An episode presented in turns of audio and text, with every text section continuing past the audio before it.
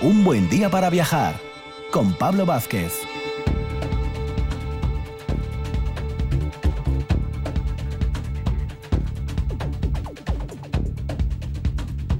Buenos días Asturias. Sábado 7 de noviembre. Época difícil, ¿eh? hay que reconocerlo. Bueno, en realidad cierres perimetrales, urbanos, de la comunidad, eh, posibles confinamientos, cierres de negocios, la verdad que la situación fácil, fácil no es. Con lo cual, no nos queda más remedio que viajar a través de las ondas, a través de la radio, a través de la RPA. Ya lo sabéis, esto es un buen día para viajar. Bueno, nuestro sumario más o menos general, vamos a iniciar con nuestros colaboradores habituales, Francisco Borge, que nos hablará en una segunda edición de San Miguel de Liño, luego Rafa Testón de La Buena Letra, hablaremos de literatura viajera, con Sara Moro pasearemos por las calles, vamos a decirlo así, interiores del Museo de Bellas Artes y luego tendremos una sección en la que hablaremos de los teitos ahí en la zona de, de, Somiedo, del Museo de la Guerra en el Cuetu y de Cuéntame un cuadro, esa, digamos, asociación que trabaja en el sector eh, turístico, artístico y del cual hablaremos con su directora. Sin más dilación, comenzamos este viaje matinal.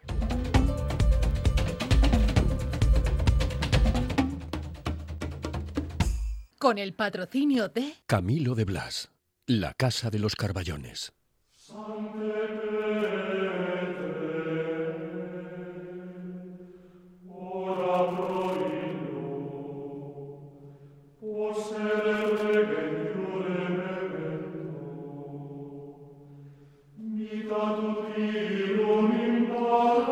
Vamos a iniciar nuestro recorrido viajero ahí en las faldas de nuevo del Monte Naranco, en, en, Oviedo. El otro día hablábamos más bien de la parte más puramente arquitectónica o del desarrollo arquitectónico, de las transformaciones, de las características a nivel constructivo de San Miguel de Liño.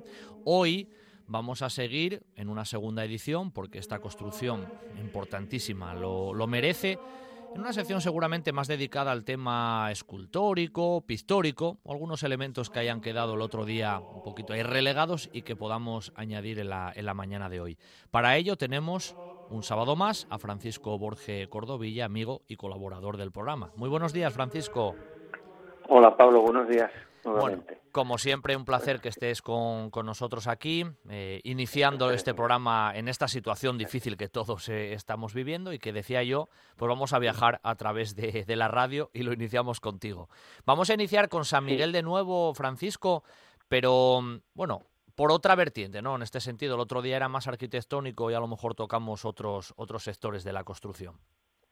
Sí, bueno, digamos que mm, San Miguel de Liño, como decíamos el otro día, Mm, es todo él en realidad un, un, una trama arquitectónico-escultórica mm, casi inseparable dentro de su significado eh, final simbólico, porque es una especie de proclamación simbólica. San Miguel de Liño es una pena que no, que no nos haya quedado más que la parte que nos queda, que evidentemente desfigura mucho o no, o no hace demasiado honor, no lo vemos claro, pues el testimonio del cronista, ¿no? Para los que lo conozcan, cuando, cuando el cronista de, a Sebastián, la versión erudita de la crónica de Alfonso III, refiere, bueno, entre otros, que quien quiera encontrar un edificio de similar belleza no lo encontrará en España. Eso significa, es España concretamente, no la zona musulmana, eso significa que, el conjunto era el que, irradiaba esa impresión y más claro para un clérigo eh, ilustrado en teología y que supiera desentrañar verdaderamente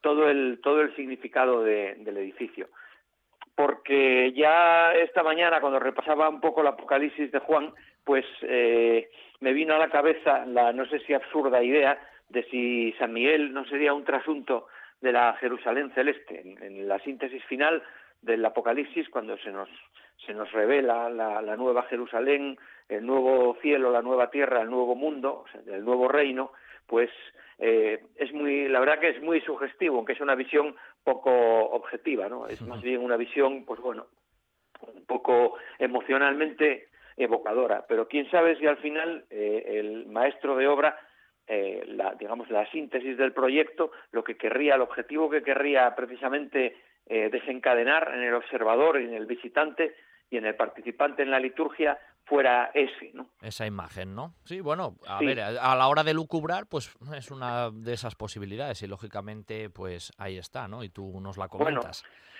es que no traemos el Apocalipsis de Juan a colación de manera gratuita, claro. sino que, eh, vamos a ver, toda la escultura del templo, excepto las jambas de la entrada, que sí que son evocadoras eh, de un tema terrenal, como es, como es pues la, autoridad regia, el, el, el, imperium del soberano, por, puesto que lo que reproduce son unos dípticos, son los motivos clásicos de los dípticos bizantinos que eh, eran los regalos que los cónsules hacían llegar a los altos dignatarios con su nombramiento. Que por cierto, ahora que hablas, que comentas, Francisco, ese lo de los bizantinos, ya el otro día tú hacías referencia que a nivel arquitectónico, bueno, eh, ese, esa influencia de la arquitectura bizantina también está bien remarcada en la propia construcción. Sí, sí, es un, es un traslado, es un traslado de la, del, digamos, del ideario, eh, del ideario proyectual del bizantino medio a los medios eh, con los que podían trabajar, con los que eran capaces de trabajar los talleres del reino de Asturias. Es decir, en el reino de Asturias no se estaba, no se estaba en condiciones de, realizar un edificio, o sea, no es que no se estuviera en condiciones, es que la complejidad técnica lo desaconsejaba que necesitaban, digamos, eh, necesitaban eh, ejecuciones eficaces, porque ellos necesitaban cumplir unos objetivos muchas veces políticos. Tengamos en cuenta que Ramiro I solo reina ocho años. Entonces, en esos ocho años, de los cuales cuatro o cinco son guerras civiles, pues él necesita, ah, aunque sea para poner un fin, un, fin glorioso a su reinado por su propia dignitas, ¿no? que el concepto de la dignidad personal heredado de la antigua Roma eh, seguía muy vivo en estos tiempos. Entonces, por su propia dignitas, por su propio prestigio, además como soberano, él tenía que cerrar su reinado con, pues, pues dejando un legado en piedra. ¿no? Claro. Entonces, eh, entonces tenemos que pensar que, que este edificio es, es su legado en piedra eh, para la Iglesia. Entonces, pues, eh, eh, viene al caso el empleo de como lema de estos dípticos, de estos dípticos bizantinos que representan siempre al cónsul en los Juegos Circenses presidiendo y, a los lados, pues, pues, pues, perdón, en el centro de los Juegos Circenses y a los lados pues el cónsul presidiendo. Es una composición tripartita vertical y es lo que nos encontramos aquí. Tenemos los ejemplos del el famoso de Flavio Estrategio Apión, que está en la Catedral de Oviedo, que se trajo de Toledo por el mismo Alfonso III, se, se describe en la, en, la, en la donación a la Catedral de 908, se describe como una de, una de las preseas que se donan a San Salvador es precisamente ese díptico. Y luego tenemos el del Museo del Eremitage, que no me acuerdo si es el del cónsul de Aerovindo. Son todos muy similares. Sí, sí, Son todos muy similares. Y es el único motivo de escultura sacra del edificio, porque ya todo lo demás es escultura sagrada. Los artistas que tallaron, los artistas que tallaron esas jambas, por, ya que tú estabas hablando de ellas, y que la verdad que cuando uno las ve, y siempre aconsejo que si se,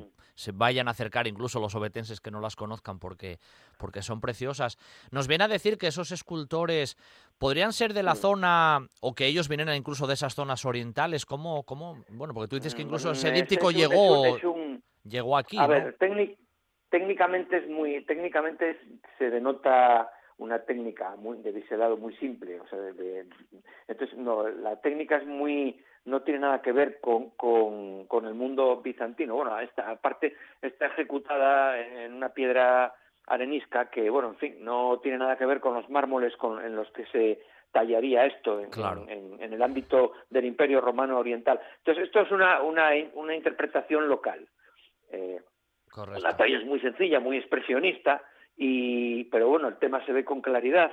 Luego, los, luego el, marco, el marco decorativo es bueno, puede tener evocación en las son son divisiones cuadrangulares que en las esquinas pues presentan presentan unas rosetas y luego los, los campos están rellenos por, por, una especie de, de, hojitas vegetales o escamas, se puede interpretar, son hojitas acorazonadas vueltas hacia arriba, sí, es una especie de campo vegetal.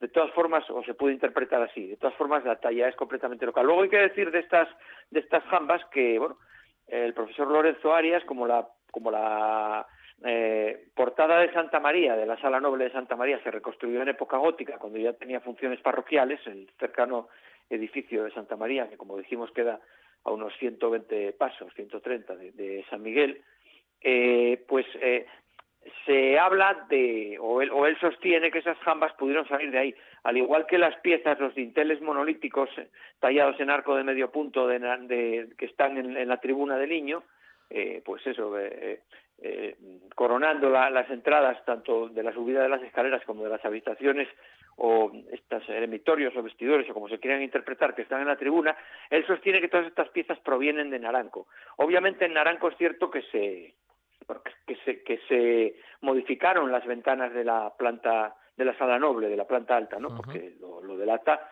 bueno, pues la, la destrucción y la falta de elementos que tienen. Pero bueno, otra cosa es, no tenemos datos realmente para asegurar él lo hace con criterios modulares y metrológicos, pero claro, tenemos que tener en cuenta que estamos ante dos edificios que son de similares dimensiones y que comparten el mismo sistema de, composición y de metrología, porque es que es el mismo, se usa la misma unidad de medida, entonces es lógico que haya espacios donde las medidas coincidan. Bueno, esa es mi opinión, ¿no? Tampoco podemos prejuzgar acerca de, si realmente las piezas proceden de allí o no.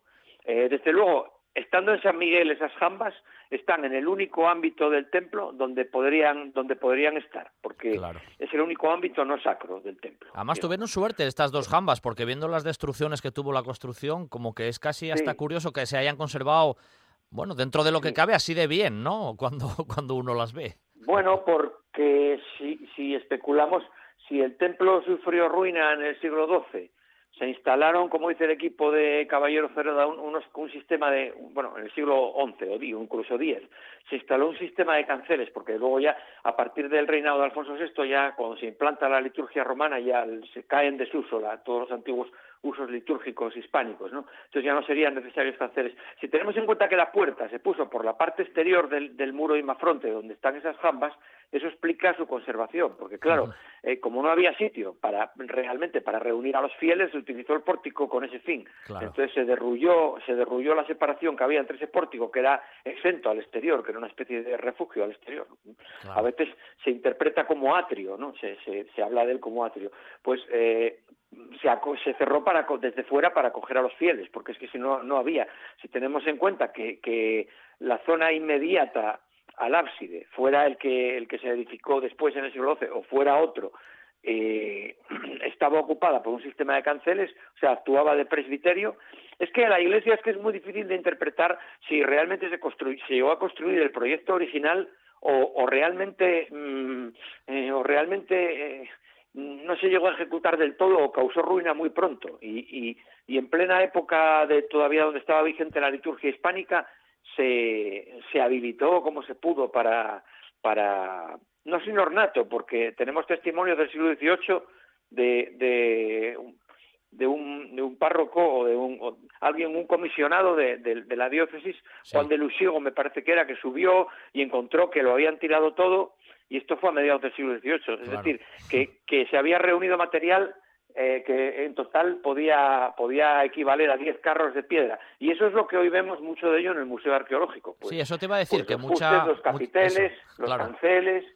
Sí, que te decía que mucha recopilación está que estaba colocado. Sí, sí, sí. Sí, perdón. No, que te decía eso, lo que tú lo que tú estabas comentando, Francisco, que mucho de eso de esa recuperación está ahora en el arqueológico, muchas piezas, bueno, situadas allí, ¿no? Canceles y demás. No lo sé, yo la verdad que el templo, el interior, eh, no está explorado del todo. Yo creo que el ábside del siglo XII está pidiendo una excavación extensiva y, porque es que mm, siendo tan parciales las exploraciones que se hicieron, yo no sé, yo creo que es muy difícil una visión de conjunto. Y lo mismo, la arqueometría muraria puede ser muy valiosa, pero sin una sin una excavación arqueológica eh, sistemática y donde se puedan cotejar los datos y establecer una visión de conjunto. En fin, no lo sé. Yo, a mí, la verdad, personalmente me suscita cada vez más dudas. Y eso que siempre lo tuve muy claro. Yo tengo muy claro cómo fue el proyecto original, que es como, como eh, sostiene César en su, en su tesis y como yo represento en Mirabilia Obetencia. Yo creo que, que eso era así.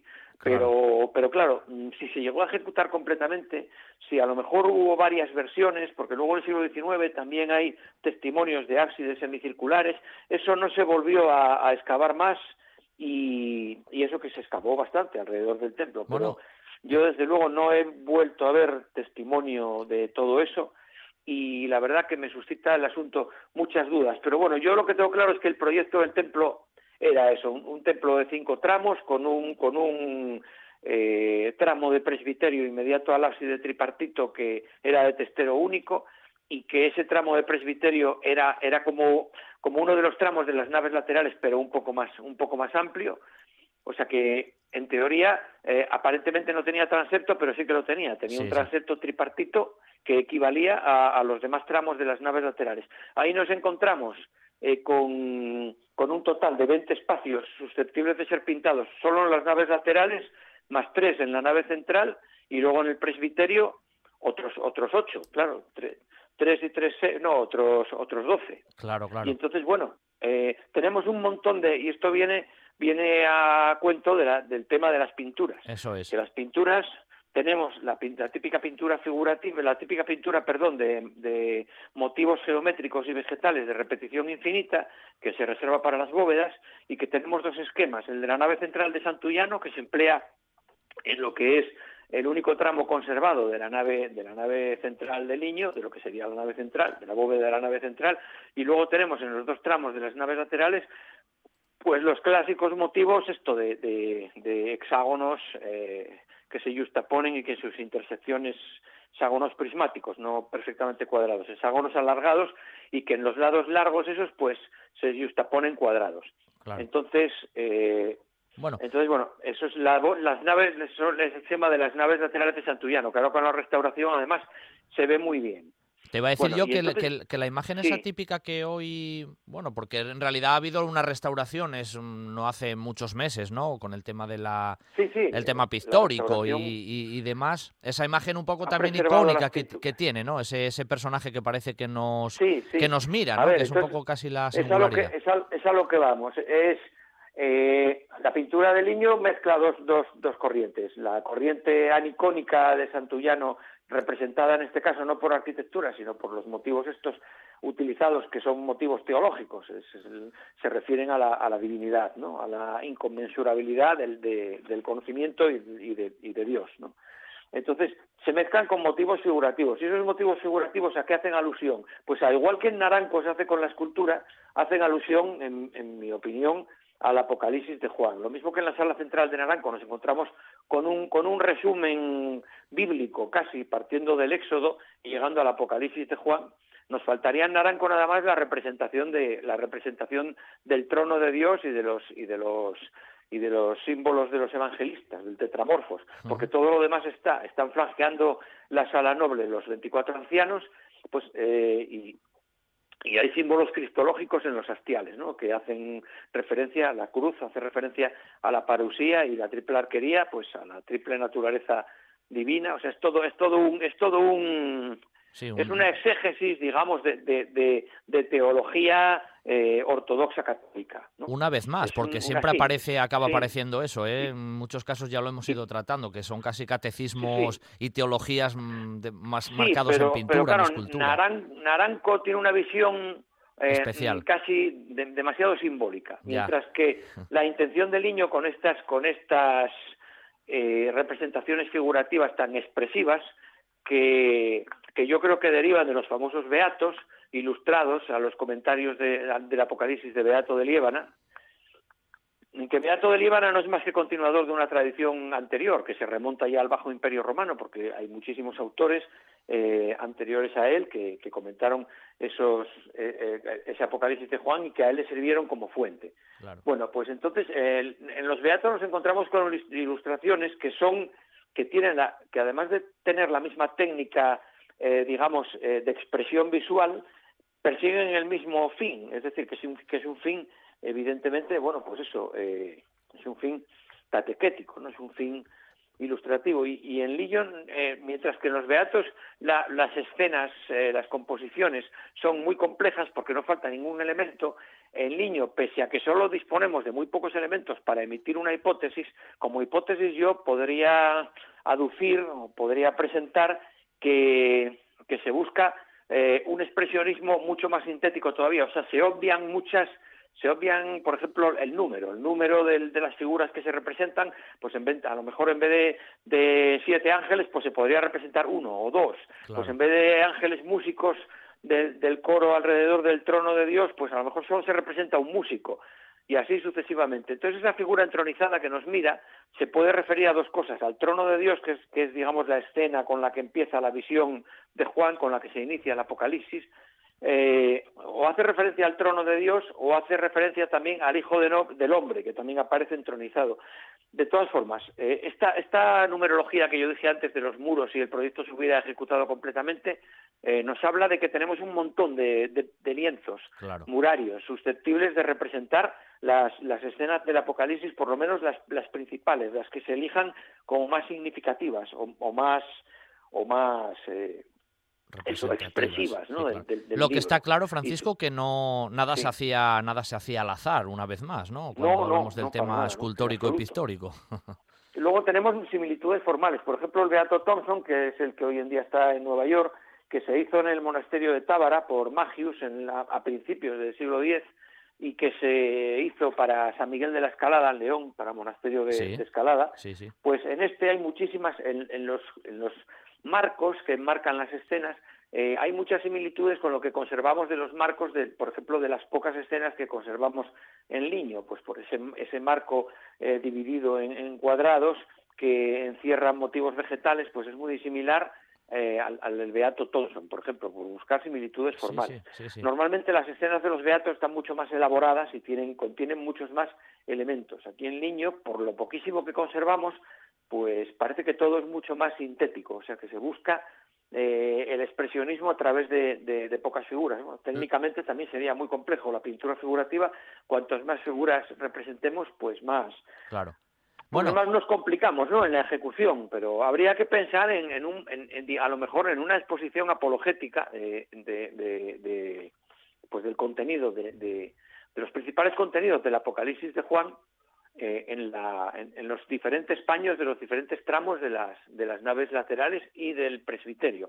Y luego ya en la nave central, pues realmente mm, no lo sabemos. claro, claro, evidentemente. bueno, lo, que está claro, Francisco, es que, bueno, a través de esas imágenes de Mirabilia que, bueno, que tú tienes realizadas, tirando un poco de la propia imaginación, viendo, imaginándonos la construcción al completo con esas representaciones pictóricas, la imagen debía ser sublime en aquellos momentos y a los ojos de aquellas personas en aquellos momentos seguramente lo, así lo era directamente.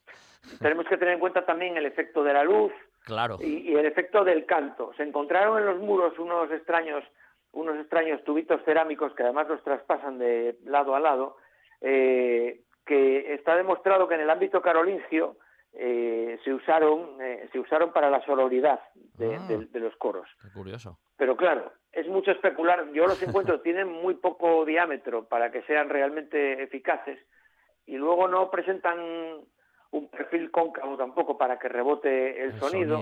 En fin, que son que son tubos que sí que en el ámbito carolingio se utilizaron para esto, pero que mm, no lo sé, realmente no, no, no lo sé. Bueno, eh, esto viene del mundo clásico, viene de los teatros griegos. Claro, claro. que te iba a decir lo que, tú lo que tú comentabas, Francisco, que, que, todavía la arqueología tiene muchas cosas que decir, que todavía existen esas incógnitas, eh, esas dudas, ¿no? Que a la vez eso es también apasionante. Bastante, Está claro, está sí, claro. Perdona. No, que te decía que bueno ya. Se bastante, pero que nuestro tiempo ya, bueno, llega a su fin en este caso. Creo que hemos, que hemos desgranado bastante bien en las dos ediciones, tanto la parte arquitectónica como la parte pictórica y escultórica. Nos faltó comentar el tema de las basas, que si quieres en 30 segundos. Sí, dime, dime, claro. Son, tenemos... unas, basas prismáticas que están copiadas de relicarios, de relicarios que son relicarios del ámbito carolingio, que son relicarios tipo bolsa. También viene del mundo bizantino todo esto. Tienen una composición arquitectónica a base de, de arcos y sostenidos por columnas que albergan representantes de escribas y en el centro son, son 12, en, total son 12, y entonces a los lados hay escribas y en el centro de las cuatro caras está representado el tetramorfos, solo que en cada base se representa solamente un, motivo, me parece recordar. La cuestión es que eh, hace alusión a, bueno, eso, a, la, a, que sobre el, a, que sobre la sabiduría divina, o sea, sobre la revelación de, la, de las escrituras, que los escribas representarían a los padres de la Iglesia, y los padres de la Iglesia, al final, el, el sumum, digamos, de la revelación se encuentra en los evangelios, ¿no? y entonces esta revelación es sobre la que se sostiene todo el templo, puesto que las basas sostienen las columnas, sostiene la, la bóveda celeste, o sea que, como decías antes, no hay nada al azar y todo está muy cuidadosamente estructurado jerárquicamente. Claro, claro. Esas basas, algunas de ellas, además, ya para terminar, eh, Francisco, están incluso al aire libre, porque quedaron incluso la parte exterior. Algunas se ve ahí incluso muy erosionada. Sí, porque como, como el edificio continuaba hacia el este, formaban parte de los, de los tramos de, la, de, de las naves laterales. Entonces, desde, desde el ábside actual como a sus, a sus lados norte y sur respectivamente continuaban las naves laterales, desde fuera se pueden ver tanto las semicolumnas en su alzado completo hasta el arco con la base y el capitel el capitel imposta facetado que tienen, pues se pueden ver en ambos lados. Y claro, las bases están ahí por cierto, muy desprotegidas de la, no, totalmente, los elementos climáticos. Habría que hacer algo con ellas, me imagino. Bueno, Francisco, y bueno, un placer escucharte una vez más y como decía antes, bueno, pues hemos, mm, yo creo que hecho una buena cirugía a San Miguel del Liño para que el oyente se haga una idea de la, bueno, de la importancia de esa obra que ahí tenemos en el Naranco y, darla a conocer eh, todavía mucho más. Así que nada, te emplazo para una próxima edición, ya sabes. Vale, muchas gracias. Un abrazo, Francisco. Hasta la próxima. Buen día. Hasta luego. Buen día a todos. Hasta luego. Camilo de Blas, la leyenda repostera de Oviedo, nace en 1914. Diez años más tarde, y por encargo del alcalde, crea el dulce más representativo de la ciudad, el Carballón, una obra que se convierte en emblema de Vetusta. De generación en generación se transmite durante más de 100 años el buen hacer de Camilo de Blas, igual que los asturianos lo hacen con la pasión de aquel niño con ojos de pícaro que tras el cristal del escaparate degustaba con su mirada la obra magistral de unos grandes artesanos. En Jovellano 7 y Santa Susana 8 de Oviedo, Camilo de Blas. Ahora también en Covadonga 24 de Gijón. Camilo de Blas la Casa de los Carballones.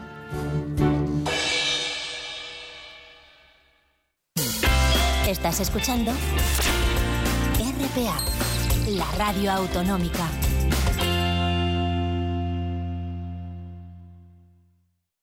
Los caserinos en Villaviciosa. Los mejores productos naturales, arroz con leche de vaca y cabra, arroz con leche sin gluten y nuestro ya famoso yogur ecológico bio. Y muy pronto, un nuevo queso azul que te dejará... ¡Mmm, qué rico! Reserva tu visita guiada a nuestra ganadería en loscaserinos.com. Los Caserinos. Que te guste. Ye natural. ¿Le apetece visitar los lagos de Covadonga este fin de semana?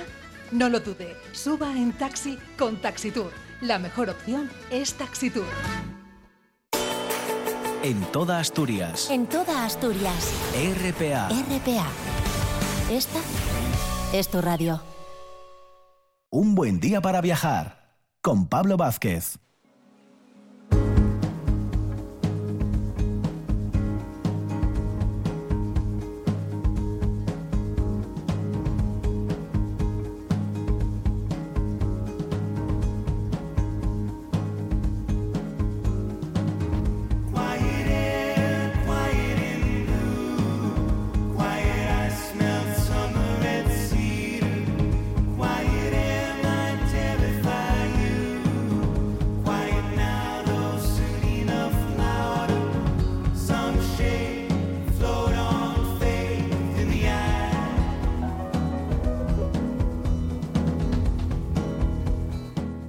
Ahí a la calle Casimiro Velasco de, Gijón. las librerías de momento siguen abiertas y vamos a hablar con nuestro amigo Rafa Gutiérrez Testón, que ya sabéis siempre nos trae los sábados por la mañana esas recomendaciones literarias, guion viajeras, ¿eh? que en este programa son, son siempre fundamentales. Muy buenos días Rafa, una vez más. Muy buenos días, pues encantado de estar con vosotros, encantado de seguir, de seguir que las librerías sigamos abiertas y solidarizándonos también con el resto del pequeño comercio, que entendemos que ha sido una decisión hmm. un tanto, yo me atrevería a decir que esto es opinión personal, un tanto injusta con el pequeño comercio de, tener que cerrar sus puertas. Sí, además. Un esfuerzo muy grande por, por mantener todas las medidas de seguridad. Yo creo que ahí no, no había no había problemas y, yo creo que han pagado justos por pecadores en este caso. pues sí Esta semana, de hecho, escribiste, bueno, en tu red social, un, bueno, un alegato más o menos, una, un comentario a esto que tú estabas haciendo ahora a través de, de, las ondas, que yo comparto en este caso contigo y, y, me, bueno, me agrada mucho que también lo digas a través de, del programa porque, porque creo que es una, una gran verdad, ¿no? La situación es compleja, evidentemente, y, eso, por supuesto. y Ahí, es compleja no para todos, está claro. que lo principal es lo sanitario, eso yo creo que lo tenemos todos, todos clarísimo. Sí, sí, eso es evidente. Pero bueno, vamos bueno, a viajar a través de la radio, que ese es nuestro, es. nuestro objetivo y eso lo podemos hacer. Fíjate, el, el, sábado pasado que tuvimos el programa, sí. ese, ese, mismo sábado nos enterábamos de, de, la muerte de un actor como es Sean Connery. Cierto. Y lo traigo ahora con el viaje porque tiene una gran, una, un gran, una gran película dentro de toda su trayectoria. Os recomiendo siempre una gran novela, de, eh, libro, perdón, película de aventuras, que es El hombre que pudo reinar, ¿Eh? sí, que es muy recomendable. un gran viaje, también el que el que protagonizan Sean Connery y Michael Caine, pero hablando de libros, yo creo que la semana pasada nos dejó, pues bueno, yo creo que si hablamos de España, el autor de referencia, cuando alguien te dice novela de viajes, vas de cabeza a Javier Reverte. Está claro. A ese no, no, hay, no hay ninguna duda, un, hombre con una trayectoria impecable, de estas personas además de las que bueno te apetecería conocer porque yo siempre siempre digo que hay, hay hay escritores hay escritoras que a lo mejor bueno te puedes admirar su obra pero no sabes muy bien por qué. A lo mejor dices tú bueno pues tampoco tampoco es que me muera yo por tomar un café con él pero con Javier Reverte la verdad es que a mí me hubiera encantado sentarme a tomar un café y que fuera una sobremesa larguísima porque porque tal y como narraba, tal y como transmitía, y lo que él transmitía también como persona, parecía una bonomía, parecía un, un, hombre muy cercano, yo creo, y además, bueno, para el agradecimiento por, todo, por todas las veces que nos invitó a viajar, sobre todo yo creo que ahí, por lo que lo conocemos más, es por África, ¿no? Por, sí. por los libros de, de África y ese libro en particular, que es El sueño de África, que es una auténtica joya, no solamente como libro de aventuras, sino como como libro de, de metaliteratura, porque está lleno de referencias literarias de otros autores que también escribieron sobre África, el que yo creo el que nos viene a todos a la cabeza es Joseph Conrad con El corazón de las, de las sí. tinieblas. Pero eh, te iba a decir yo que Javier Reverte sin duda, eso que decías de tomarse un café con él, yo creo que un café se quedaría corto, ¿eh, Rafa, quedaría porque corta, es que, sí. Mmm, madre mía, lo del tema de los viajes, ha estado en tantos sitios y lo ha narrado también que seguro que un café daría Sí, para sí. poco, habría que tomar unos, habría que tomar unos cuantos. Efectivamente, yo creo que yo creo que daba para mucho. Es que Javier Reverte, vamos, eh, ya hablamos del sueño de África, ¿no? De que ahí hizo lo que se llamó la, la trilogía de África, pero también después tiene pues viajes por por Hispanoamérica, por cen, o sea, por Sudamérica, por Centroamérica, Grecia, Turquía, Egipto, sí, sí, sí. no sé, eh, yo creo que no hay rincón rincón del mundo donde donde no haya estado Javier Reverte y nos lo haya contado. Yo uno de los libros que me gustó mucho de los últimos que publicó es el de el de Canta Irlanda, por ejemplo. ¿Mm? Sí, es, sí. es que eso es una es una maravilla el de el libro de Canta Irlanda porque ahí lo mismo, que es una de las cosas que a mí me gusta mucho de Javier Reverte, por eso digo siempre que es un autor tan literario, todas las referencias que hace también a, a, a la literatura, a otros eh, mitos literarios que estuvieron en, o sea, que, que, habitaron o que viajaron a esos lugares, ¿no? Y en Canta Irlanda, imagínate la cantidad de, de escritores irlandeses Madre mía. Que, que, tiene que tiene de referencia. Está Entonces siempre claro. tenía esa manera de narrar donde te mezclaba la historia, pero sin del lugar, pero sin abrumarte con datos de la historia del lugar, siempre te recogía algunos personajes cercanos, siempre te hacía estas referencias literarias y la verdad es que era el que tú decías, pues leías un libro de Javier Reverte y lo que te apetecía era decir, joder, en el próximo viaje que me lleve con él y que me, y que me vaya contando, que me vaya Mira, contando. Tú has va. dado a, la opinión personal, ¿no? Que te ha gustado, por ejemplo, ese Canta Irlanda, uno de ellos, ¿no? Sí. Y lógicamente El sueño de África, que es como, bueno, como ese, esa referencia, ¿no? Literaria. A mí me encantó El corazón de Ulises, que tengo Oh, que reconocer que, que me, me, flipó, como se suele decir en el lenguaje popular, sí. y me gustó mucho también eh, Un otoño romano. Tal sí. vez porque el tema histórico claro. también me tira y en este caso me hizo viajar a esos lugares desde desde, otro punto de vista, la verdad. Claro, claro, a ti se te nota esa, esa, pasión por la historia que tienes, Pablo. Eso, eso está claro. Y, y, el corazón de Ulises era como viajar con él a puntos de, de Grecia y de, y de, Egipto y demás, hmm. pero aparte desde ese punto mitológico, ¿no? Como que, no sé, que casi era como la Odisea narrada en versión moderna, no sé, una, una, una versión muy, muy bonita y, y la verdad que es verdad que Reverte te hace, te hace desear viajar te hacía desear hablar con él en este caso y casi llevarte en el viaje el libro debajo del brazo. sí, además fue, yo, Javier Reverte fue un autor muy prolífico porque no tenía solamente libros de viaje, tenía novelas al uso también, a lo mejor no destacó tanto en las novelas, pues yo creo que todos estábamos esperando su libro de viajes y también era un, poeta, bueno, bastante reconocido de su poesía, aunque él la cultivó en, los primeros años, ya la tenía un poco, un poco abandonada, pero tiene también el de los poemas africanos que se nota esa sensibilidad sensibilidad que tiene especialmente por África, que, cómo lo transmite a través de, a través de sus versos. Eh, ¿Escribió todavía así algo últimamente antes del fallecimiento, lo, último, lo último publicado por Javier Reverte, que además yo, yo creo que llegó a las librerías en junio, julio aproximadamente, es el de la suite italiana. Mm. Ese es, su último libro publicado. Él solía publicar más o menos cada dos años, un año, dos años, tenía la, novela de viajes, la novela de viajes siempre. Eh, los últimos habían sido el de, bueno, desde Irlanda, había tenido el otoño romano, el verano chino, uno sobre Nueva York, New York, New York, Confines, y después que salió en 2018 y la última había sido la, la, suite, italiana. ¿Has tenido la oportunidad de conocerlo en persona? No. ¿Nunca tuviste la oportunidad de que viniera a presentar algo por aquí? No, no te ha coincidido. No, no, no, no. Con no. Mira, el otro día con un compañero de, de esta casa, como es Pachi Poncela, que estuvo en la, en la librería, estuvimos hablando y Pachi sí, sí recordaba haber estado con él en haber, haber coincidido con él una vez y que había quedado también impactado por la figura de Javier Reverte.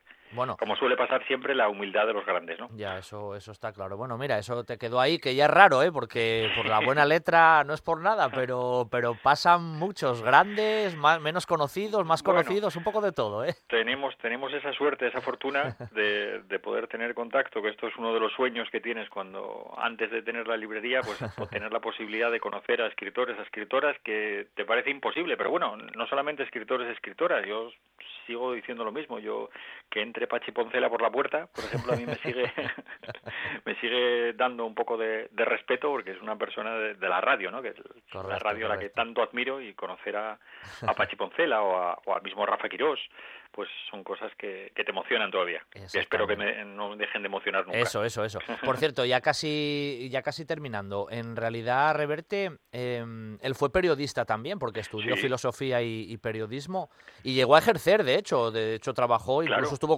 de corresponsal fuera. lógicamente, de corresponsal. Claro, Javier Reverte eh, es que no podía tener otro oficio dentro del periodismo que, que el de corresponsal. Lo que pasa es que ahí imagino también donde eh, vamos, imagino que sería, como se suele decir, al tener ese alma de viajero que tampoco es el corresponsal al uso que va a un sitio y se queda ahí y es el corresponsal de, de, televisión española en Moscú y está durante 14 años. No creo que ese no era el perfil de Javier Reverte, ¿no? Sus corresponsalías solían ser de viajar a los países, estar un tiempo y después buscar otro. Claro, claro, claro. Yo, bueno, yo de todas maneras, si tuviera también que recomendar un libro para los que no han leído nada de Javier Reverte y a lo mejor no les interesa tanto eh, un país, viajar a África con él o al, este El corazón de Ulises, hay un libro también que es La aventura, la aventura de viajar, eh, un libro publicado, lo que no se tendrán que acercar ya a ese otro lugar maravilloso lleno de que, que propicia muchos viajes como son las bibliotecas, pues acercarse a leer la aventura de viajar porque ahí es donde él narra sobre todo eh, toda su pasión por el viaje y es donde describe perfectamente todo, cómo entiende él también, también el viaje y cómo te va hablando de los diferentes lugares que fue conociendo, pero está, está muy bien porque es, porque te habla, en ese libro yo recuerdo perfectamente, te habla hasta de sus excursiones de, de pequeño, ¿no? Cuando salía de pequeño por ahí, que a lo mejor el viaje era un, era un monte cercano, pero ahí Ya, atrás está contando. Claro, claro. Bueno, pues nada, Rafa, hoy nos has traído que, bueno, no podía ser además de otra manera, ya que Javier Reverte falleció nada el pasado 31 de octubre, hace, hace apenas unos días, y tú tenías razón cuando casi lo presentabas al principio. Si se piensa en España de un autor literario relacionado con el mundo del viaje, pues te viene a la mente la, bueno, la obra de, Javier Reverte. Así que hoy nos lo has traído aquí. Hemos hecho una serie de recomendaciones, varias, ¿eh? porque él tiene muchas. Y nada, siempre darte, darte las gracias, darte ánimos también que todo siga hacia adelante y vaya mejorando. Y nada, emplazarte para, para el próximo fin de semana. ¿Vale, Rafa? Aquí estaremos. Un abrazo para todos. Gracias. Muchas gracias, Pablo. Un abrazo. Chao. En la finca Villa María, en Cangas de Onís, Villa María Restaurante, una casa de indianos preparada para el disfrute de todos. Todos los días, terraza, carta y picoteo, cócteles, salones especializados y adaptados para todo tipo de eventos. Y para disfrutar con los cinco sentidos, nuestra terraza jardinada a orillas del Güeña. Hay muchos restaurantes, pero pocos son inolvidables. Villa María Restaurante, en Cangas de Onís, un lujo al alcance de todos. Ahora en RPA puedes rebobinar cuando quieras. Rebobinar cuando quieras. Accede a www.rtpa.es y disfruta del servicio a la carta de RPA. Toda nuestra programación donde quieras y cuando quieras. Buenos días Asturias, comenzamos jornada de martes. RPA, la radio autonómica. La radio autonómica. Sidrería Parrilla La Carballera de Granda. La calidad, la atención y el servicio de siempre con la seguridad que solo un equipo de profesionales como el de La Carballera puede darte. Cocina para todos los paladares. Amplios salones. Terraza con atención personalizada. No es un mito. Es La Carballera de Granda. La calidad de siempre con la seguridad de hoy. Para sentirte tan seguro como en casa. Sidrería Parrilla La Carballera de Granda. Un buen día para viajar con Pablo Vázquez en RPA. ¿Patrocinan esta sección? El 15, en Avenida de Roces 1111. El 15, tu momento del día para disfrutar con toda confianza.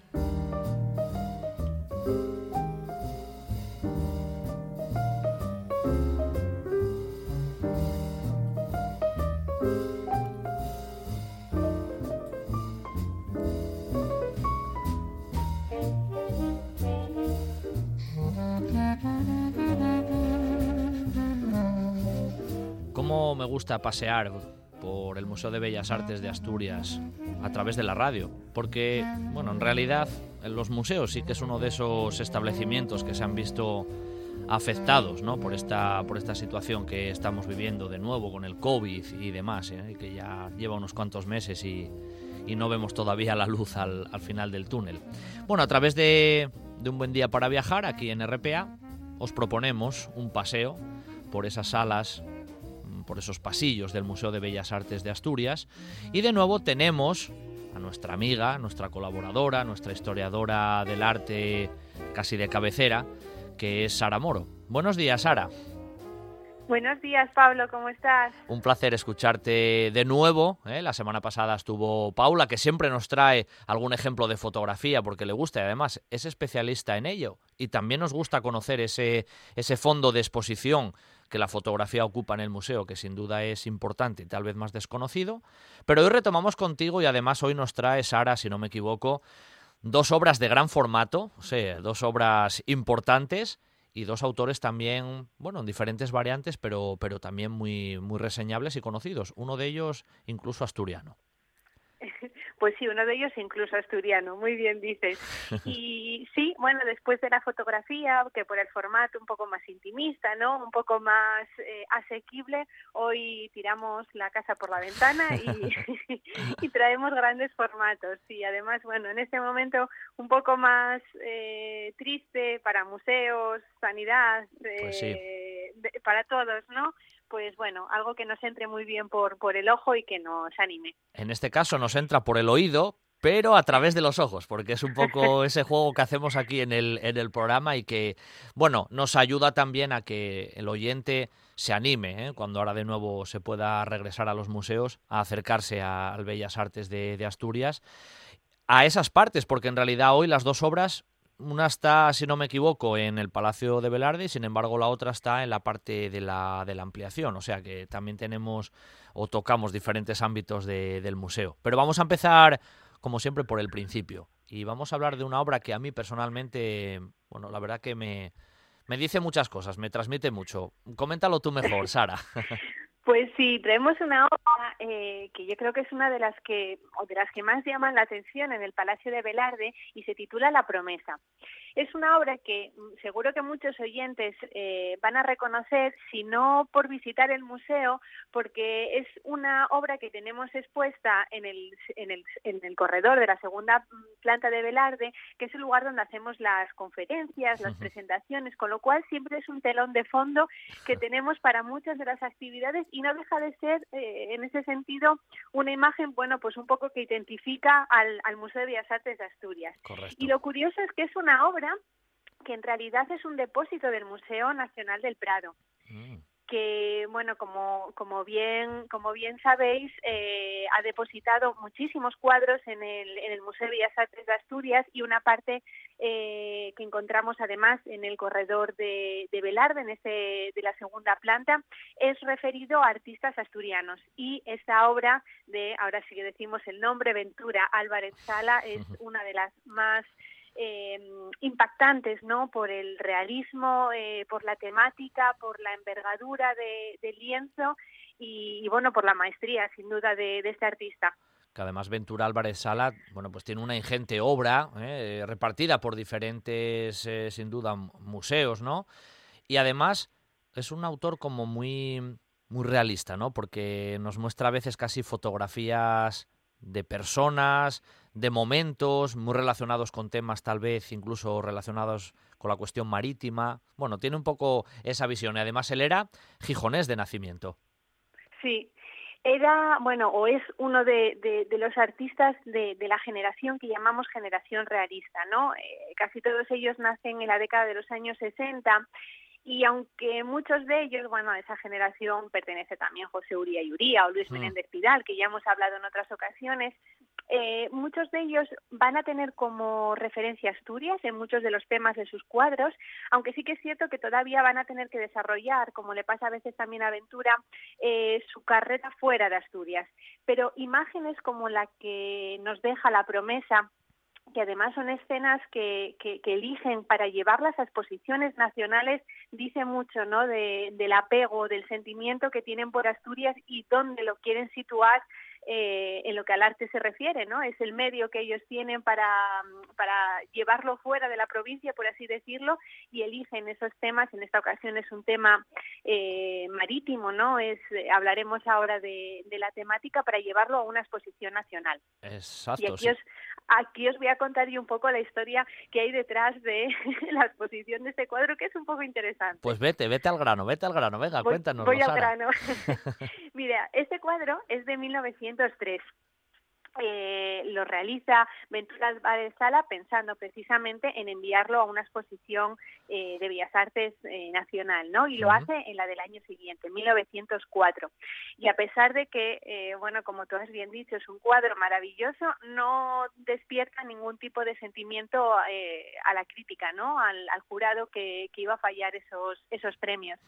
Y curiosamente, esto va a despertar eh, ciertas críticas por parte de otros pintores que, que, no entienden cómo, cómo, han obviado una obra tan, tan, tan magistral ¿no? o tan buena como la que estamos viendo.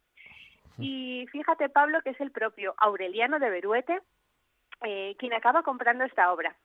Compra esta obra eh, porque realmente le parece una obra muy, muy buena y la dona al Estado español, que en ese momento la va a depositar en el Museo de Arte Moderno. Interesante porque bueno nos hace ver cómo eh, a veces eh, la propia comunidad de artistas se revela un poco, ¿no? Eh, sí, contra decisiones que, ellos se refiere. Eso que consideraban los propios artistas consideraban injusto esa no sé si decir ninguneo o dejarla en un segundo plano cuando ellos consideraban que era una obra magistral. Es curioso porque después de que se deposita en el Museo de, Arte Moderno, al año siguiente, en 1905, eh, la envían a la Exposición Internacional de Múnich. Y esto no era nada habitual, porque a las exposiciones internacionales solo se podían enviar aquellas obras que habían recibido un premio. Ah. Y esta obra, bueno, pues a pesar de no haber cosechado en la nacional eh, lo que merecía, eh, tras esta compra por parte de Beruete, el depósito y que finalmente se envía a la exposición internacional de Múnich, es ahí donde va a recibir una segunda medalla. Con lo cual, al final, vamos a encontrar un final feliz curioso, curioso. en lo que a la obra se, se refiere. ¿Qué vemos en la imagen, Sara, para que el oyente que no conoce específicamente o la busca incluso por, por internet y se hace una idea según hablamos, ¿qué vemos en esa imagen? En la imagen estamos viendo, en un primer plano, eh, estamos viendo una, la representación de una comunidad de, pescadores, ¿no? Es un grupo de personajes de diferentes eh, edades, de diferente género, y eh, todos ellos parecen ir como en una suerte de procesión hasta un crucero que vemos en el que vemos en el ángulo izquierdo. Y es curioso porque muchos de esos personajes van a llevar em, diferentes elementos eh, en sus manos no eh, como atributos que los identifican no con esa comunidad de pescadores y eh, detrás de esta representación eh, habría un, naufragio. Entonces, tras ese naufragio, mm, cada uno de esos personajes llevaría eh, un remo, se ve perfectamente, ¿no? Una parte de ese barco que ha naufragado en esa procesión, ¿no? Para pedir, bueno, pues mm, para ese ofrecimiento religioso. En ese primer plano vemos ese grupo de personajes, además, como tú decías al principio, no trabajados con ese realismo exquisito, eh, casi velasqueño, lo que es la atmósfera y la luz, y eh, nos vamos adentrando. Es una pintura que tiene un horizonte muy bajo, lo que nos permite adentrarnos muchísimo en el paisaje, un paisaje que nos lleva a la Providencia, en Gijón, de donde era el, pintor, ¿no? Y ese, esa serie de, de, acantilados, ¿no? De mares, de entrantes y salientes que hacen, bueno, de la pintura una, una delicia para el ojo, sin ningún tipo de duda. Y además, ahora nos permite viajar en el tiempo porque la ermita sin duda es la ermita de la Providencia, tal cual sería antiguamente antes de su, de su destrucción, pero se ve perfectamente el perfil, el perfil de la costa gijonesa muy, muy reconocible. Sí, sí, es, es eso, bueno, una manera de, de, ver, ¿no? Asturias eh, a través de los ojos de un pintor de principios del siglo XX. Entonces es maravilloso porque, bueno, eh, ese respeto con el que representa ¿no? esa comunidad de, de pescadores eh, seguramente este o así lo, lo, sabemos no este cuadro seguramente iba a pertenecer a un tríptico en el que mm, ah. eh, Ventura Álvarez Sárez iba a hacer toda toda esta mm, eh, todo el transcurso no de estos acontecimientos la salida al mar el naufragio y esta sería la última parte.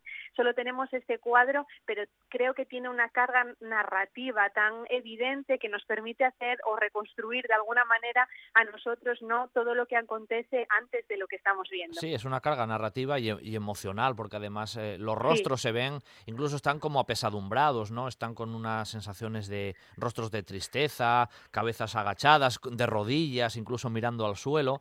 Pero también es un juego casi etnográfico de los ropajes, una señora que está ahí de pie que lleva les madreñes. Bueno, es casi una, una foto de época, ¿no? En ese sentido también. Sí, y, y, a propósito de lo que mencionas de, mm, de, los sentimientos, es curioso porque en casi todos los personajes vemos un sentimiento de pena, pero una contención a la hora de, expresarlo. Y este es un punto que llamó mucho la atención o, que fue una de las, eh, bueno, de, de, los elogios, ¿no? Que recibió la, la pintura. Esa contención lo vemos en otros artistas, otras épocas. Pienso, por ejemplo, en Luis de Morales, el Divino, que a veces tiene esa, esa ese don, ¿no? Para contener una emoción tan grande, un dolor y, hacerte, no lo sé, humanizar aún más ese sufrimiento. Yo creo que en esta ocasión Álvarez Sala lo consigue también, ¿no? Em, esas expresiones de, pena, pero no una pena dramática, sino más recogida, más íntima, ¿no? Más, eh, más cercana, quizás. Sí. Bueno, pues mira, de esa imagen de Ventura Álvarez Sala, de esa promesa que es, y tú lo decías, telón de fondo ahí en esa sala donde se hacen, bueno, pues también charlas y conferencias y demás, vamos a pasar a otra obra que cuando ahora nos la cuentes es muy, muy colorista, ¿eh? según, según la vemos a, primera imagen. Y un autor, bueno, pues también muy reconocible, pero en este caso de origen, de origen catalán, aunque también se movió sobre todo en la zona mallorquina, ¿verdad? Sí, es verdad eh, vamos un poco de la pena a la alegría. Vamos a acabar el día con, con alegría y con color, como le gustaría a Anglada Camarasa. Y este es nuestro siguiente protagonista, Hermen Anglada Camarasa, del que el museo tiene una rica colección De hecho, en, en, una de sus salas, en la ampliación, en la sala 19, para cuando el museo ya vuelva a estar abierto, que vayan eh, en tropel todos los, todos los oyentes, ahí tenemos expuestas eh, un total de cinco obras, aunque el museo tiene más, eh, tiene más pinturas de Hermen Anglada Camarasa. Pero es muy interesante porque es de los pocos artistas mmm, que tenemos representados a través de diferentes etapas. Entonces, es muy bonito acercarte eh, a su obra y ver cómo va evolucionando, cómo van cambiando sus intereses, cómo va eh, manteniendo, no obstante, siempre ese gusto por el color, ¿no? Si por algo destaca eh, este artista es por el empleo del color, por lo decorativo que es su, su pintura, ¿no? Explosión de color, Sara, directamente. Sí. Sí, seguro que muchos oyentes ya saben de qué obra estamos hablando. No hemos dicho el título es porque tú y yo ya lo estamos viendo. Pero la obra que hemos elegido es la titulada Campesinos de Gandía. Cierto. Esta es una obra de eh, muy cercana en el tiempo a, a, la que acabamos de ver. Si la de Álvarez Sala era de, de 1903, esta es de 1909, con lo cual está muy cerca en el, en el tiempo.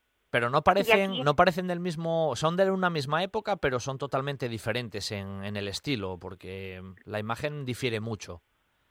Sí, sí, realmente, bueno, la trayectoria vital de cada artista también condiciona, claro. ¿no? El tipo de pintura que, que nosotros vamos a, a, disfrutar.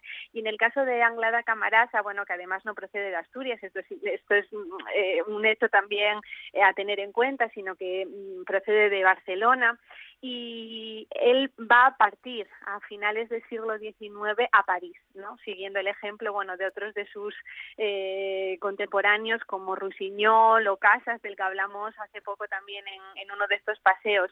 Uh -huh. Y claro, el contacto con París mmm, hace que tu pintura en muchas ocasiones, o hizo que la pintura de muchos artistas eh, mutara, ¿no? A una expresión mucho más moderna de la que podían eh, cosechar los artistas nacionales que trabajaban aquí en España. Que vemos en, esa, en ese cuadro, que además es de formato también importante, de los campesinos de Gandía. Sara, desgránanoslo sí. así un pelín, en un par de minutos. Sí, el, en esta ocasión estamos viendo un, un motivo de, de cabalgada que por lo visto era muy habitual en las fiestas de, de, la región de Valencia y en la que estamos viendo a unos eh, personajes que van ataviados al uso ¿no? de, de las ferias de julio.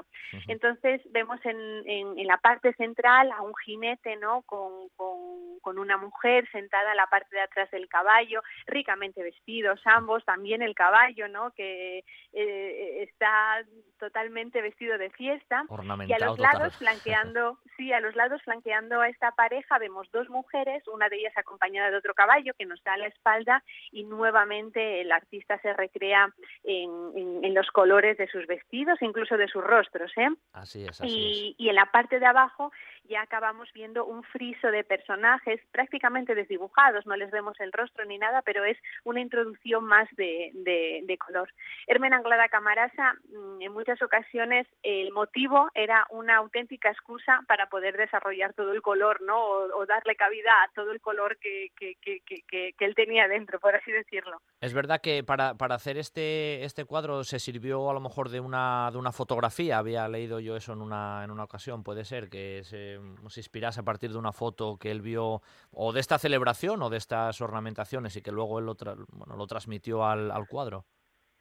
Sí, él, él durante sus estancias en París, que tuvo dos estancias eh, grandes, eh, desde finales del siglo XIX hasta principios de, del XX, eh, cuando volvía a España, en una de esas ocasiones, en vez de ir a, a Barcelona, fue a Valencia. Y uh -huh. allí el, el folclore valenciano le, le, cautivó totalmente, hasta tal punto que empezó a decorar eh, objetos de decoración y, y fotografías, como tú bien dices, que luego le sirvieron, bueno, pues para recrear toda una iconografía que ahora es muy identificativa de, de, su estilo, ¿no? Claro, claro. Una vez que él ya había conseguido de alguna manera crear sus formas, ¿no? Y, y que éstas se identificaran perfectamente con él y tenerse éxito con, con las mismas cuando encuentra este, estos motivos, bueno, pues eh, le sirven, bueno, pues para desarrollar aún más este mundo del color y como digo, en el que la parte decorativa tiene tantísimo peso. Claro, y una vez más también en 1910 ganó un premio, un premio de honor, una medalla de oro en otra exposición internacional también de arte. En este caso, si no me equivoco, fue en Buenos Aires.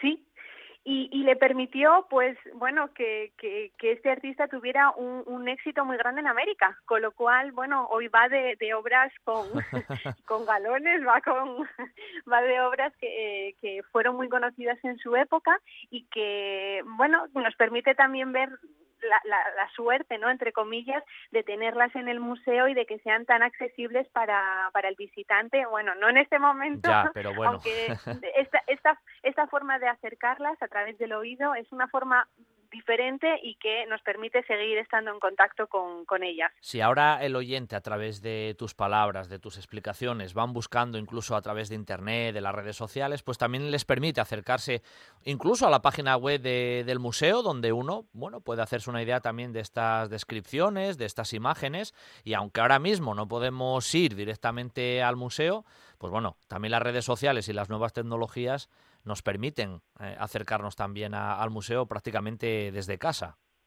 Por supuesto, es una herramienta eh, a la que eh, en estos momentos le podemos, le podemos dar un uso muy, muy bueno que nos puede permitir, ahora podemos viajar a otros museos y movernos de casa y sin movernos de casa podemos también ver la colección del museo a través de las redes sociales, de la radio como estamos haciendo hoy o de los libros, que no los vamos a olvidar. Lógico, lógico. tan importantes, tan importantes. Bueno, lo cual, bueno. El caso es ahora que, que, el museo siempre esté abierto, ¿no? Prácticamente, ya sea por la rama que sea y por, eh, y por el camino que sea, podamos llegar a esa colección importante que tiene el Museo de Bellas Artes de Asturias, pero siempre deseando que en un periodo breve vuelva a abrir sus puertas y, podamos gozar con nuestros propios ojos en el interior de, del museo. De todas maneras, como siempre, a ti agradecerte una vez más ¿eh? tu presencia aquí en un buen día para viajar. Hoy nos has traído la, la promesa de Ventura Álvarez Sala y también estos campesinos de Gandía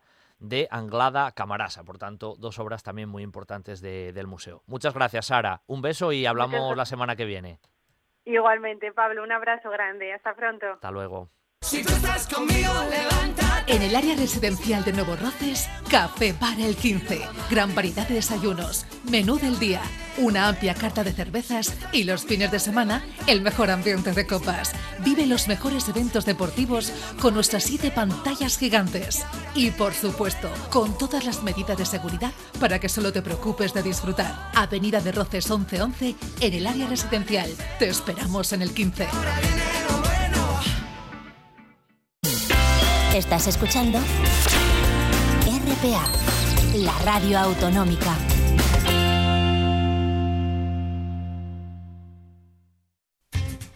El horno del banco de Marcela Gutiérrez García, en la calle Gijón número 14. Les marañueles de toda la vida. Todo, todo artesano, casero y riquísimo. Un horno como los que ya no quedan el Horno del Luanco, calle Gijón 14, Luanco, las mejores luanquinas del país. Camilo de Blas, la leyenda repostera de Oviedo, nace en 1914. Diez años más tarde, y por encargo del alcalde, crea el dulce más representativo de la ciudad, el Carballón, una obra que se convierte en emblema de Vetusta. De generación en generación se transmite durante más de 100 años el buen hacer de Camilo de Blas, igual que los asturianos lo hacen con la pasión de aquel niño con ojos de pícaro que tras el cristal del escaparate degustaba con su mirada la obra magistral de unos grandes artesanos. En Jovellano 7 y Santa Susana 8 de Oviedo, Camilo de Blas. Ahora también en Covadonga 24 de Gijón, Camilo de Blas la Casa de los Carballones.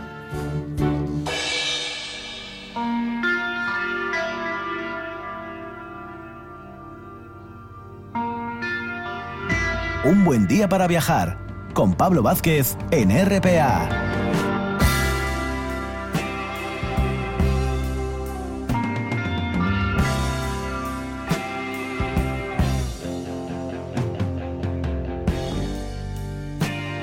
Segunda hora apenas iniciada de este sábado 7 de noviembre, rápidamente hacemos un recorrido por esos tres temas que vamos a tratar en esta segunda hora.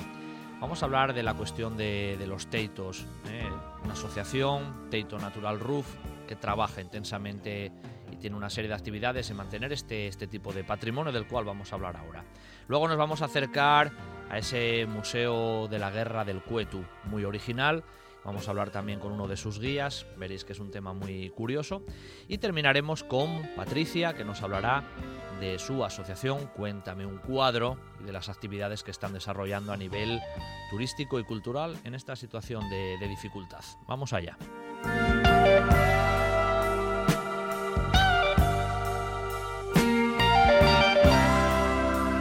Y para hablar precisamente de esta cuestión, mundo del teito, ¿eh? que ahora vamos a desgranar mucho mejor, tenemos esta mañana a Alfonso Menéndez, que está ahí prácticamente al frente de la asociación Teito Natural Roof. Ahora hablaremos de esa, de esa cuestión. Y lo tenemos ya al otro lado de la línea. Muy buenos días, Alfonso. Muy buenas, ¿qué tal? Un placer ¿eh? que estés con, con, nosotros aquí en, en la RPA, en un, en un, buen día para viajar. Nuestro objetivo siempre es difundir todo aquello que tenga un valor histórico, etnográfico, patrimonial y que tenga un trasfondo incluso también turístico. Y sin duda ese mundo del Teito lo tiene. ¿eh? De hecho, lo primero casi que te voy a preguntar, Alfonso, ¿qué es la Asociación Teito Natural Roof? ¿Cuándo nació? ¿Cuál es su objetivo primordial? Bueno, pues el objetivo primordial es eh, que veíamos eh, que había que hacer algo, que estábamos en un momento, un punto de inflexión en el que o, hacemos algo se nos cae, porque es, es los teitos, es paralelo el, al nivel de despoblación del campo y de la zona rural. Y entonces se va desgranando todo, se va deshaciendo todo hasta la población local y la, eh, obviamente todo el patrimonio etnográfico. Claro, claro. ¿Cuándo, cuando nacisteis como, como asociación? ¿Cuándo surgió esta, esta idea como tal? Bueno, la idea viene ya desde hace eso, tres años así, tres. pero bueno, se fraguó hace dos uh -huh. y seguimos haciendo ahora con este parón de la, sí.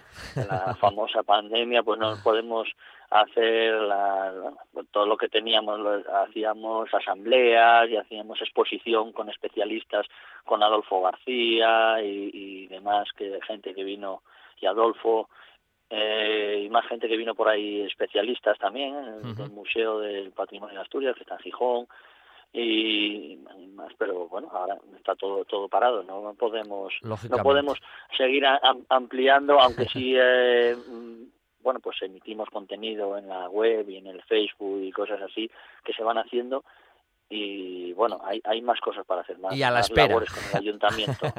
Ahora a la espera, ¿no? Como que dice, estamos todos ahí con la incertidumbre y un poco un poco todos esperando a ver por, por dónde por dónde bueno, salen sí, los tiros. A, a, la, a la espera, pero tuvimos ahí ahora un, un apoyo de una subvención que ¿Sí? puede venir aquí para todo el tema del patrimonio, para el Consejo de, de Somiedo. Uh -huh. Fuimos afortunados en este caso un excelente trabajo de la Oficina de Desarrollo del Ayuntamiento uh -huh. y podemos optar a tener una un pequeño de, de ingreso no de, de festivo no para, para este tipo de, de, cosas, no para la asociación, sino para los teitos en sí. Y se, se, me consta que está en el programa, previa reunión que tengamos que tener todavía con el alcalde, para todo este tipo, no solo los teitos, sino también lo, las ocheras, los pisones, los molinos y todo este tipo de patrimonio etnográfico se pueda claro. restaurar al menos en parte. Bueno, Alfonso, desde mm, ahora vamos a hablar de lo que es específicamente UTEITO y nos lo vas a comentar esas diferencias, ¿no? Pero desde estos dos o tres años que la asociación está, bueno, pues en, en, funcionamiento, como quien dice, desde que lo que vosotros habíais visto la situación no era muy halagüeña y se estaba perdiendo mucho patrimonio, lógicamente en vuestra zona, donde principalmente está este tipo de, de etnografía. Sí. En estos tres años, uh -huh. ¿Cómo ha sido el avance? ¿Han mejorado mucho las cosas? Todavía queda muchísimo por hacer, pero bueno, ¿cómo ha sido ese balance, no? Más o menos general, pues... aparte de la pues pandemia, ¿eh? La, la, la, diferencia que hemos notado en positivo es que ahora sí ha crecido el interés, incluso ha habido alguna alguna compraventa, ¿no? De algún teito, pero los que se estaban cayendo se siguen cayendo, o sea, van la misma proporción.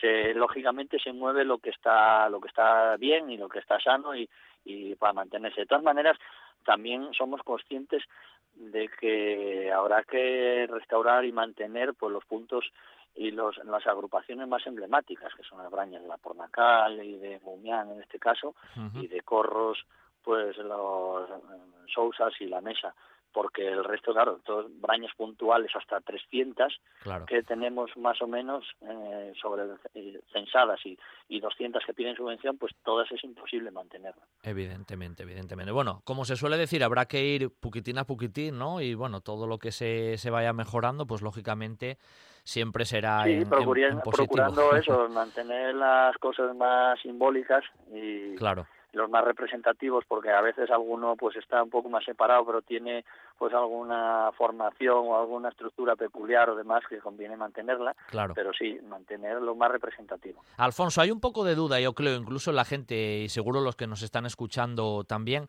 en el concepto en sí de lo que es el teito porque muchas veces la gente piensa en esa cabaña con el con la techumbre vegetal pero la palabra teito puede englobar una serie de infraestructuras y no solamente esa especie de, de cabaña sino que hay más cosas que pueden denominarse también teitos. Coméntanos un poquitín esa, eh, esas diferencias, Alfonso. El teito es la, la cubierta en sí, ¿eh? la cubierta vegetal, que es de escoba, aquí en, la, en Somiedo y los concejos limítrofes, también se hace de Sinteverga, eh, y eh, puede tapar, como cualquier cubierta, cualquier tipo de infraestructura, bien sea un hórreo, bien sea un molino, bien sea una casa o bien sea una cuadra. Claro. En el teito nos referimos a la cubierta. De hecho, en, las, en la asamblea, por eso pusimos pusimos el nombre este tan tan peculiar salió que tenía queríamos hacer colaboraciones internacionales porque sí en el resto de Europa sobre todo la Bretaña francesa y demás están muy valorados incluso en algunos sitios te obligan a hacer la cubierta vegetal.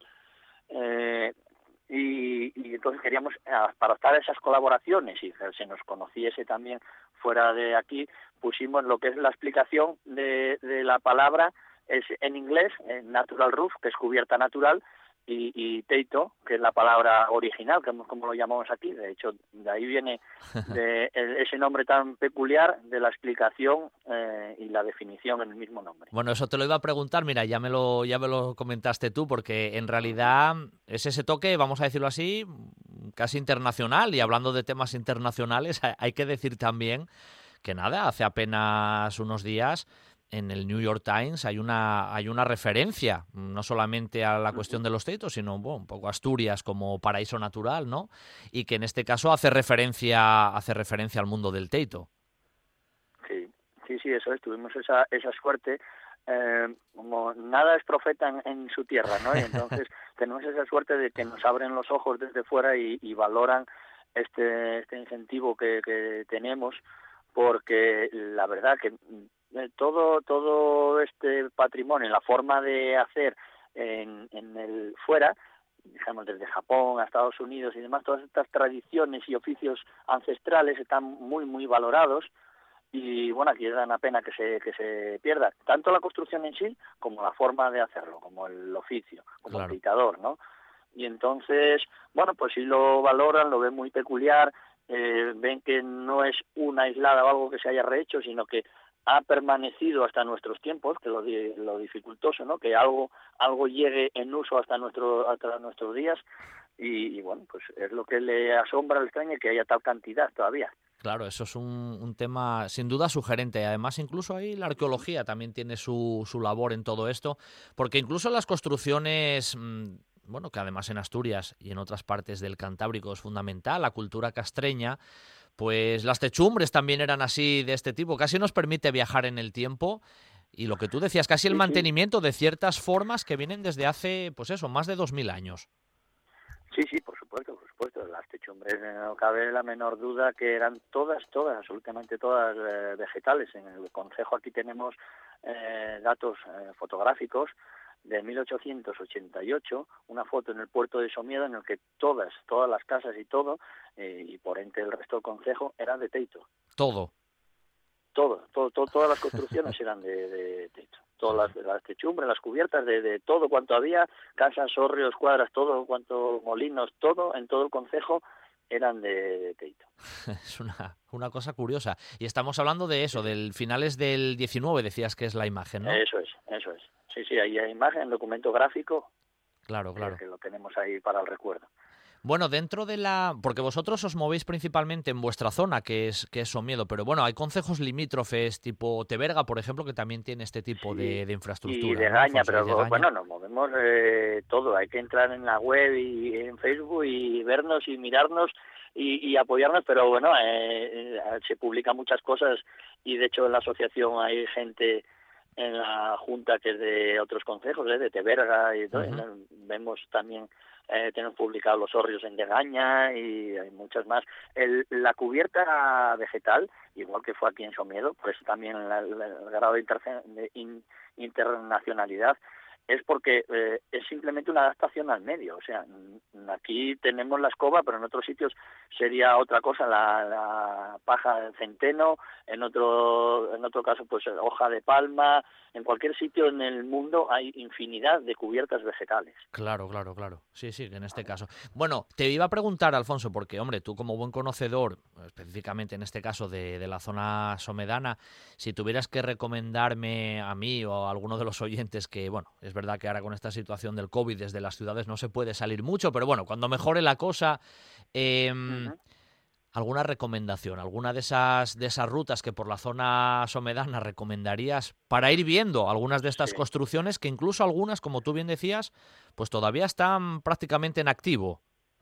Sí, sí, sí, algunas están en activo aún. Y bueno, las más emblemáticas son las que te mencioné antes por, por la grupalidad, ¿no? La Braña de la Pornacal, en el Valle de Millar de Vildas, eh, Mumián, que está en, se puede acceder desde el Coto o desde el Llambardal también, subiendo hacia el puerto de Somiedo.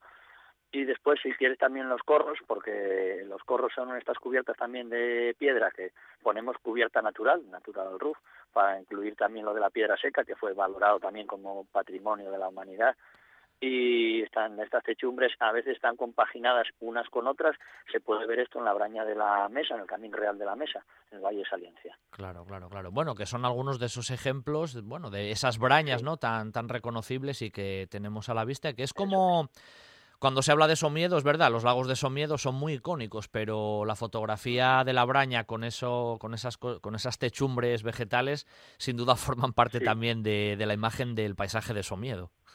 No, que duda, que duda cabe, y de hecho lo mencionaba afortunadamente el director del parque, que en su día, teniendo además los lagos, teniendo la figura del oso pardo en Somiedo y teniendo otros muchos valores importantes, siendo reserva la biosfera, en el icono del, del parque aparece un teito. O sea,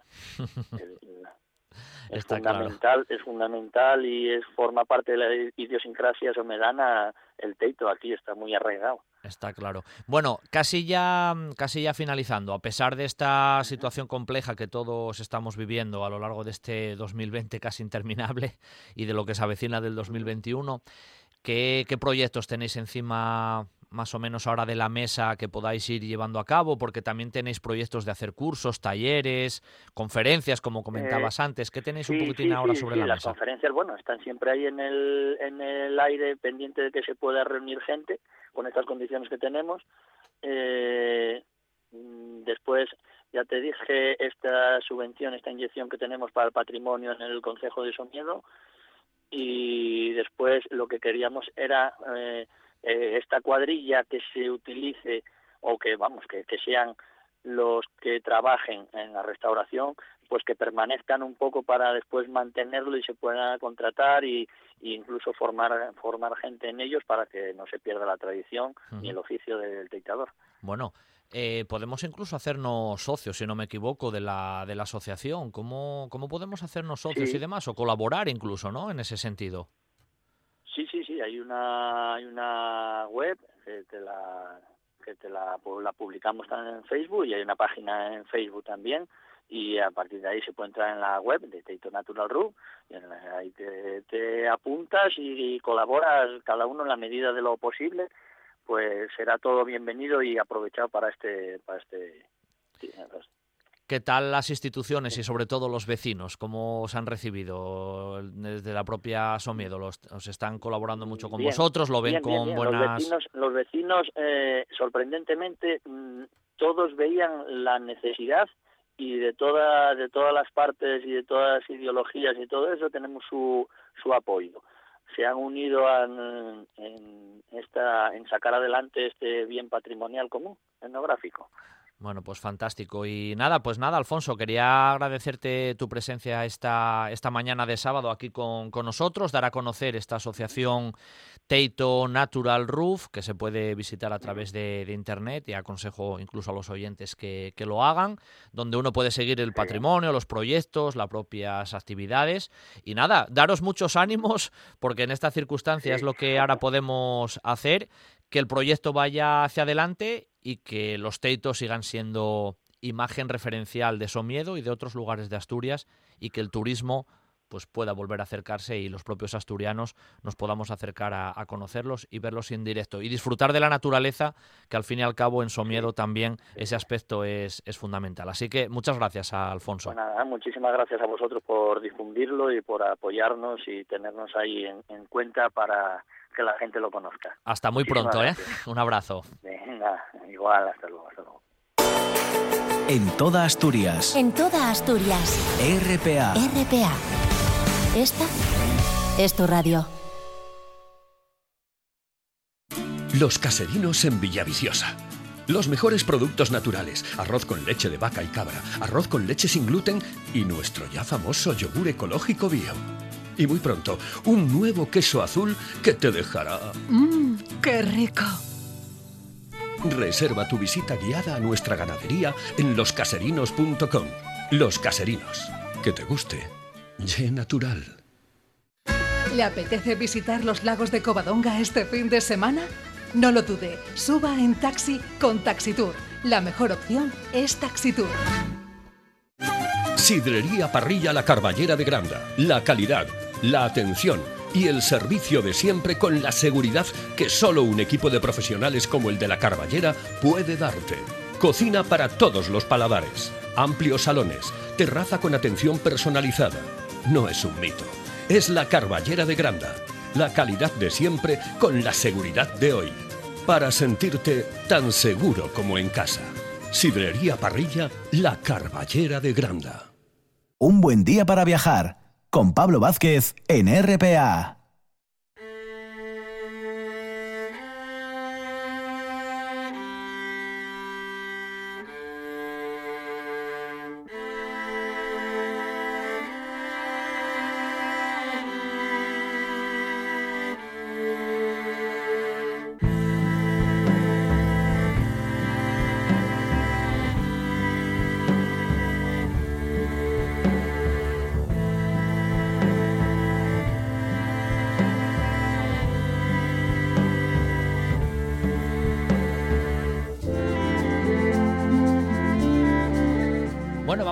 Seguir nuestro recorrido viajero de esta mañana de, sábado.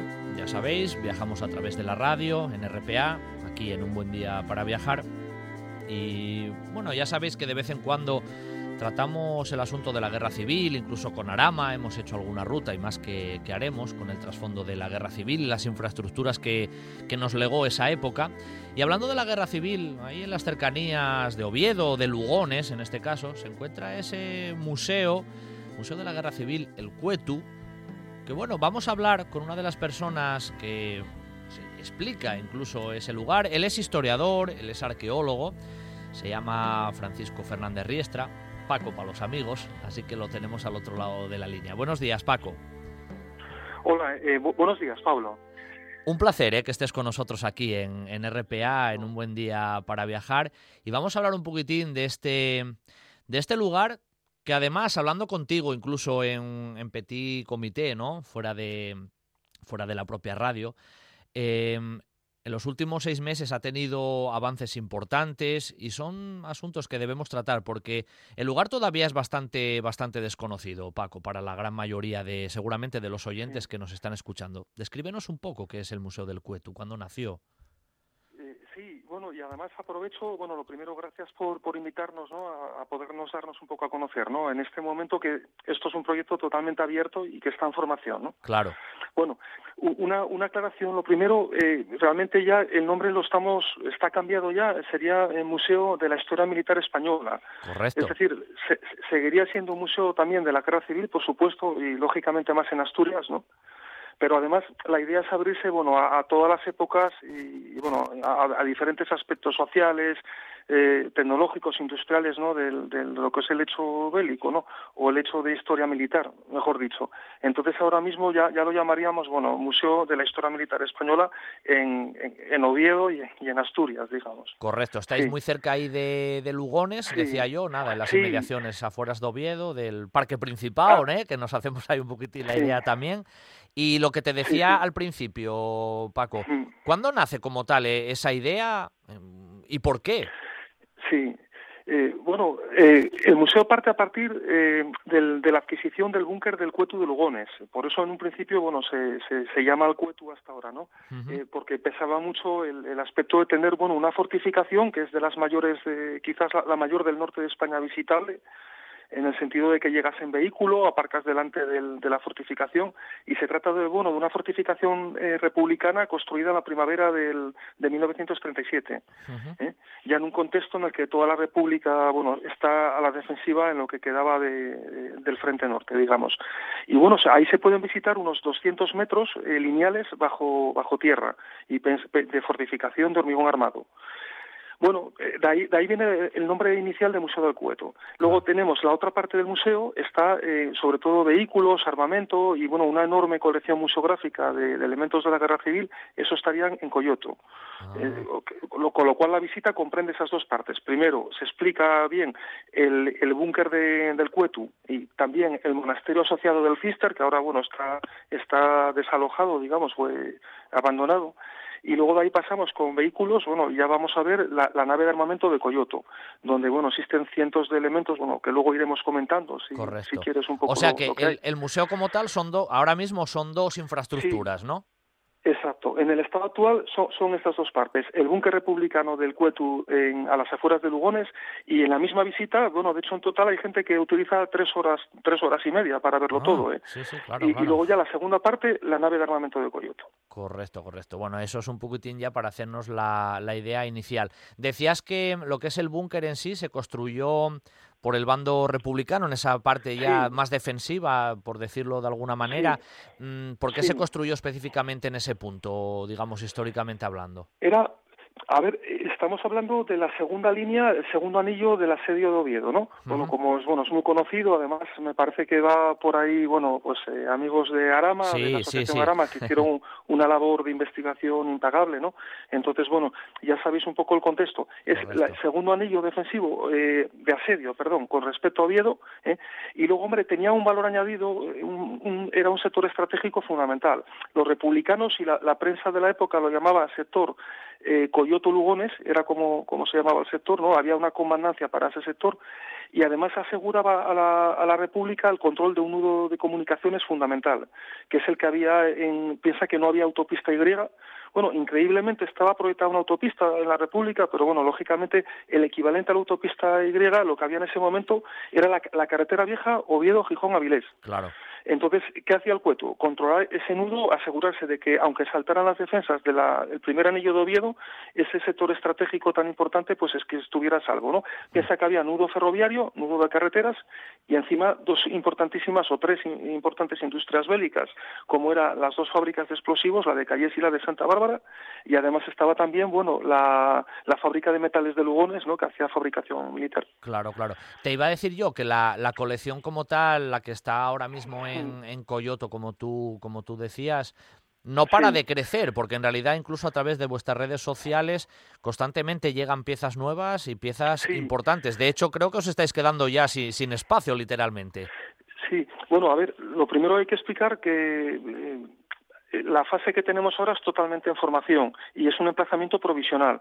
Dentro de la provisionalidad se intenta que sea lo más favorable posible, lo más didáctico posible, pero hay que tener en cuenta eso, que toda la colección está montada como, como eso, como una enorme colección museográfica, pero no hay todavía, o sea, a día de hoy no está expuesta, lógicamente, con un proyecto expositivo eh, museológico, de museo propiamente dicho, ¿no? Claro, claro, Entonces, bueno, esa es la situación de ahora. Eh, desde luego la visita merece la pena porque es una colección gigantesca de una calidad enorme, la materia prima, por llamarlo así, es muy buena, y estás hablando, bueno, quizás de la mayor colección privada de armamento expuesto ahora mismo en España. Eh, prácticamente, ¿no? Y sobre todo en vehículos, en algunos aspectos como maquetas, eh, bueno, vehículos tanto originales, eh, originales como réplicas a tamaño natural, bueno, pues no, yo creo que quizás ahora mismo no haya otra a, este nivel, ¿no? Ahora vamos a comentar algunas de esas de esas joyas, ¿no? Por llamarlas así. Y seguramente tú ahí tirarás un poco también de, del anecdotario, porque en ese sentido siempre hay piezas que lo que lo requieren.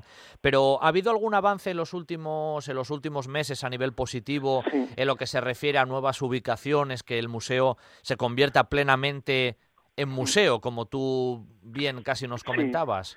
Claro, yo creo que un poco el proyecto museológico va asociado a un nuevo emplazamiento, ¿no? Entonces, y ahí, por parte de la propiedad y del, propio museo, también muchos amigos y colaboradores que, bueno, que trabajan, la verdad, hay que decirlo, desinteresadamente, ¿no? Eh, desde bueno gente de Arama por supuesto y Artemia Mortera etcétera no hay mucha gente que, que ayuda incluso en el tema de eh, limpieza de armamento etcétera. Pero bueno la idea el proyecto es con un nuevo emplazamiento si te puedes meter ya en todo esto lleva tiempo y se está trabajando muchísimo en ello. Con un nuevo emplazamiento te puedes meter ya en un proyecto museológico hacia dónde se va bueno pues sería una parte de la de la fábrica de la Vega que por lo menos durante lo, este último año hubo hubo avance bueno en las en las conversaciones que se están manteniendo. Eh, hay que tener en cuenta que el propietario de la, de la parcela urbanística de La Vega es el Ministerio de Defensa, es el propietario, y luego el gestor en cuanto a urbanismo es el Ayuntamiento de Oviedo.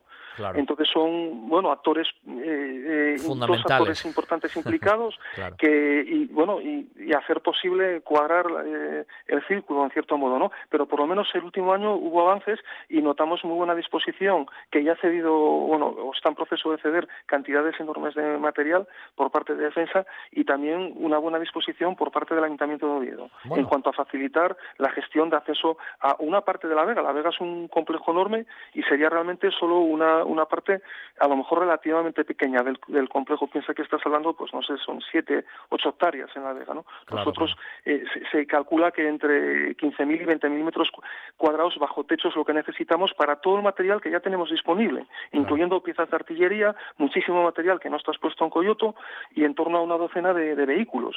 Es que sin duda ya como ubicación sería un lugar estupendo y muy, muy apropiado, ¿no? Ese, ese Museo de la Historia Militar Española no habría mejor sitio, diría yo, que, el entorno de, de, La Vega, sin duda.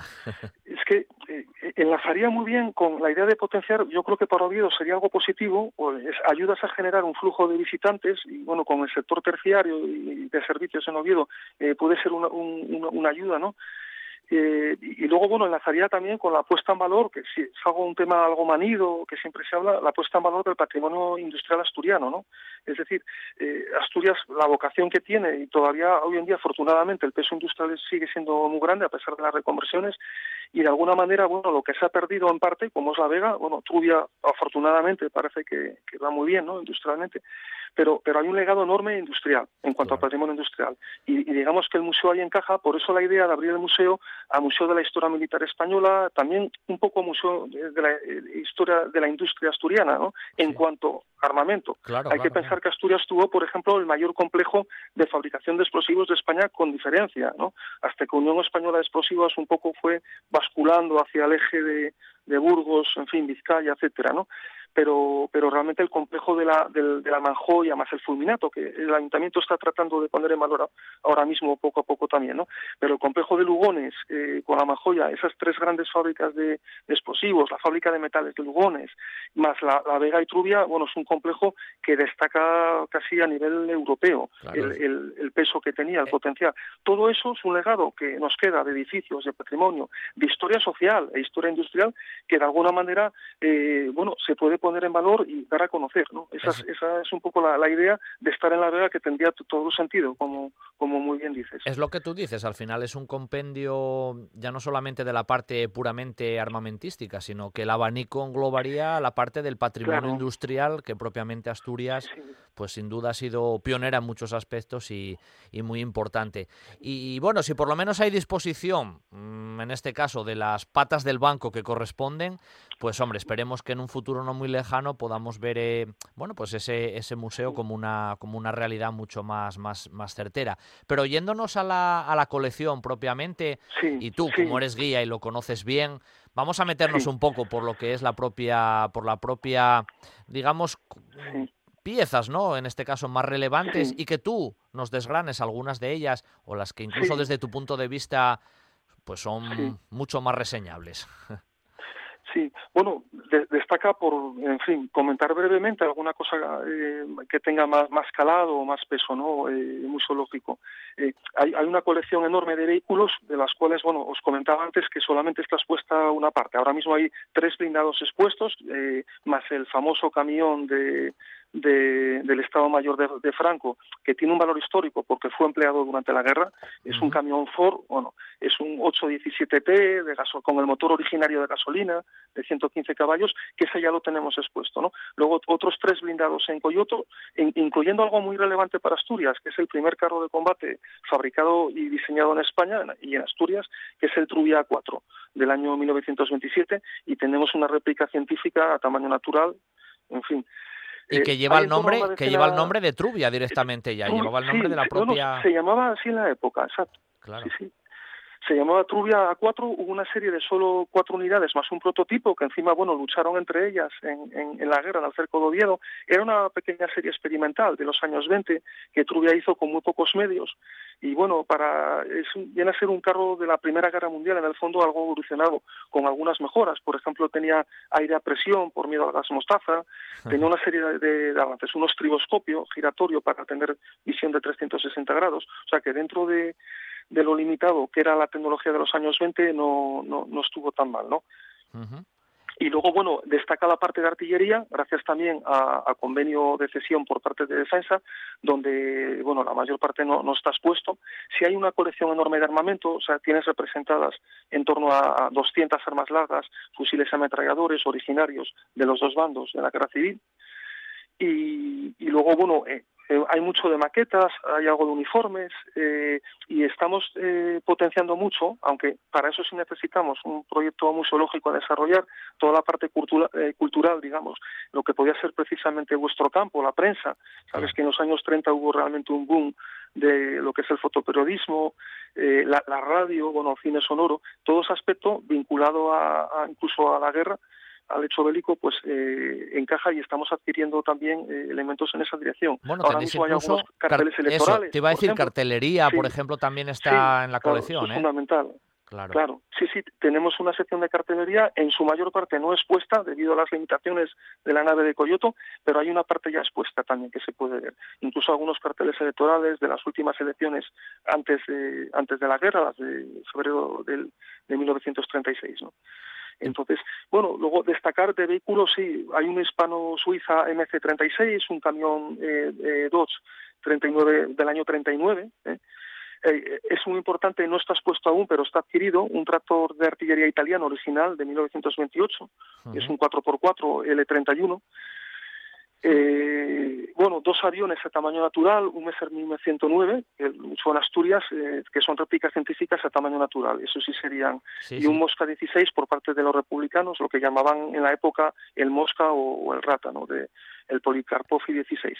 Esos también están ahora mismo en fabricación. Te iba, te iba a preguntar, eh, a veces ya casi desde un punto de vista de tu propio corazoncito, ¿no? Como se suele decir, de dentro de la colección, y no me refiero solo a los vehículos, sino incluso a lo mejor a alguna pieza que es más reducida en tamaño, más pequeña, pero que desde tu punto de vista personal te parece o te gusta enseñar cuando alguna persona se acerca por ahí porque tiene algún, algún trasfondo un poco más especial. ¿Hay alguna que te toque un poco más la fibra, ¿no? Como se suele decir. Bueno, yo la verdad, la parte de cartelería es muy buena, me gustaría que pudiéramos enseñar todo lo que hay, lo mismo en prensa, ¿no? Fotoperiodismo en prensa, pues sí me toca bastante la fibra, por decirlo así, ¿no? Y luego, por ejemplo, en armamento, pues sí, hay el fusil ametrallador Trapote, que es hay poquísimos expuestos, y tenemos un original, es un diseño, bueno, hecho durante la República del año 32, y que, y que se diseñó, bueno, Trapote es el nombre del oficial que llevó el diseño en la fábrica de armas de La Vega para suplantar, bueno, a uno o sustituir a el, digamos, el, el Hawkins, que era el fusil de, mediante compra, ese no se fabricaba, era un fusil ametrallador francés que se compraba, ¿no? Entonces, bueno, fue un diseño propio que, que te marca mucho la época, ¿no? Se deja de fabricar el primer día que empieza la guerra, el Trapote, Entonces, bueno, te marca perfectamente, se empieza a fabricar hacia el año 33 y se deja de fabricar el primer día de, es decir, es un momento, una foto parada, ¿no? Sí, sí. Y hay muy pocos, apenas se hicieron 2.000 unidades, con lo cual, bueno, hoy en día prácticamente no hay ninguno y, bueno, tenemos, por ejemplo, eh, uno, uno de estos. En general hay muy buena representación de la producción industrial de asturiana, eh, tanto de artillería, eh, no expuesta todavía, como de armas portátiles de la Vega, que hay muchísimo. O sea, estarías hablando, bueno, de a lo mejor eh, cerca de medio centenar solamente de la parte de la Vega, claro. entre unas cosas y otras. Es muy Entonces, bueno, eso también es un legado de, industrial que, que la verdad merece la pena eh, difundir y dar a conocer también, como historia tecnológica y, e historia industrial de Asturias. Claro, te iba a preguntar también, Paco, es muy difícil, es muy difícil la adquisición de este tipo, de este tipo de piezas. ¿Dónde ese, ese mercado? Porque, claro, a veces desde el desconocimiento, ¿cómo, cómo se mueve todo eso a nivel de, del mercado, casi del coleccionismo en, ese sentido, Paco? Eh, bueno, eh, está, eh, la mayoría son por adquisición de colecciones que ya tienen cierta antigüedad. Muchas las hicieron militares durante la posguerra y es la única manera de que se hayan preservado preservado hasta ahora. Hay donativos de particulares, de militares o, gente simplemente interesada también, ¿no? Claro. Y, luego, bueno, eh, si la, compra es compleja, las leyes están encima cambiando, se lo van a poner muy difícil a, el nuevo reglamento de agosto, va a ser muy complicado incluso a los museos. La exposición, en ese sentido, bueno, me imagino que afinarán más el ordenamiento legal porque si no, incluso un museo va a tener muy complicado exponer eh, armas históricas, ¿no? Va a ser eh, difícil, ¿no? Eh, pero bueno, eh, hay, hay, una parte importante que sí sería eh, cesión de, de, defensa también, ¿no? A día de hoy, o, por ejemplo citar la maqueta del Simancas enorme, tiene un valor histórico, técnicamente es una maqueta muy buena, ¿no? pesa varias toneladas, ya al moverla y desplazarla es problemático, se necesitan camiones y es una de las de las piezas también que tenemos ya adquirida, bueno, digamos en régimen de cesión, pero no, no expuestas todavía. No expuesta todavía. Te iba a preguntar una cuestión práctica ya casi finiquitando, para... Aparte de la cuestión esta de la pandemia, que ahora nos lo trastoca todo y venimos repitiéndolo siempre, horarios y demás, en una condición normal, para acercarnos a ver el búnker y para acercarnos a conocer em, la propia infraestructura ahora que está en, en Coyoto, ¿cómo tenemos que hacer para, para visitarlo y acercarnos ahí? Bueno, sobre todo ahora mismo es a través de Google, metiendo en Google el término del museo, todavía ahora mismo, bueno, Museo de Guerra Civil, ya te digo que lo del, lo del cambio de, nombre es, inminente. Sí, sí. Y luego eh, a través de Face hay, hay la manera de contactar fácilmente, te dan ya un teléfono de contacto y bueno, se... Se, organiza, ¿no? Sobre, casi sobre la marcha. ¿eh? suele ser ahora mismo una vez a la semana. Correcto. Que es una visita guiada, más o menos, que van, vais explicando el recorrido, ¿no? Es una visita guiada y, hombre, yo te adaptas a, la, demanda de la gente y luego mucha gente en Coyoto, sobre todo, que hay cientos de elementos para ver, mucha gente ya lo queda viendo totalmente a su aire, con todo el tiempo del mundo y ya si acaso, pues, hombre, te preguntan sobre lo que les parezca de más interés o alguna duda, ¿no? Y yo, pues, voy explicando lo que sea más, más relevante o simplemente lo que despierte más interés en, entre los visitantes. ¿Qué tal se va la gente según conoce las infraestructuras y las piezas? ¿Con qué cara se van? ¿De sorpresa? ¿De conocimiento de, de todo eso que, que tenéis ahí? ¿Cuál es la respuesta que normalmente percibís en los turistas o los viajeros que pasan por ahí? La verdad, eh, los viajeros, bueno, son de muchos perfiles diferentes, que eso fue para nosotros una sorpresa muy buena, ¿no? Porque hay, bueno, hay viene gente, sobre todo en otoño y verano, de fuera de, de España, bueno, de toda España, de toda Asturias, y la verdad que la gente se marcha muy contenta. La prueba es que hay gente que está, no hay ningún límite de tiempo, que está cuatro horas eh, en total, entre la parte del búnker y la parte de Coyoto, sobre todo en Coyoto, que hay gente que se queda dos o tres horas. Claro, y, claro, y bueno, luego nos escriben, hay gente que tenemos contacto años después o meses después, y para facilitarte información, donativos, etcétera.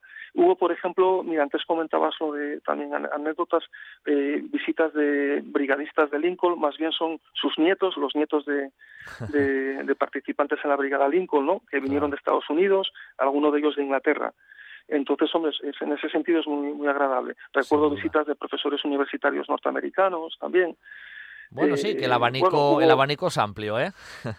sí, hubo contactos también con la universidad, que estaría dispuesta, yo creo que ahí tiene que haber algún tipo de colaboración. A mí me gustaría, tanto con, bueno, puede ser Departamento de Historia de Arte, eh, con Turismo, y bueno, por parte de ellos ya hubo contactos y visitas también, por parte de la universidad. Eh, sí, citar también, bueno, eh, alguna visita institucional de defensa también, en cierto modo que es mostrar un apoyo, ¿no? Sin duda. Bueno, Paco, pues nada, quería, quería agradecerte eh, que sobre todo hayas participado con, con nosotros aquí en Un Buen Día para Viajar y que nos hayas mostrado ese lugar que todavía tiene mucho desconocimiento, pero que seguro las cosas van a, van a ir cambiando.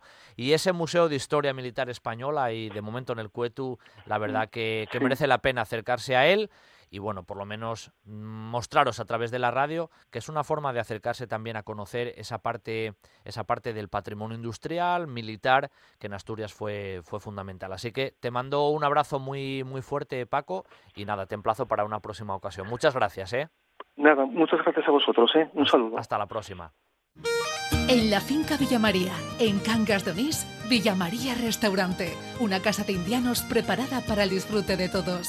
Todos los días, terraza, carta y picoteo, cócteles, salones especializados y adaptados para todo tipo de eventos. Y para disfrutar con los cinco sentidos, nuestra terraza jardinada a orillas del Güeña. Hay muchos restaurantes, pero pocos son inolvidables. Villa María Restaurante, en Cangas de Onís, un lujo al alcance de todos. El horno del banco de Marcela Gutiérrez García, en la calle Gijón número 14. Les marañueles de toda la vida. Todo, todo artesano, casero y riquísimo. Un horno como los que ya no quedan. El horno del banco, calle Gijón 14, Luanco, las mejores luanquinas del país. En toda Asturias. En toda Asturias. RPA. Esta es tu radio. Si tú estás conmigo, levántate. En el área residencial de Nuevo Roces, Café para el 15.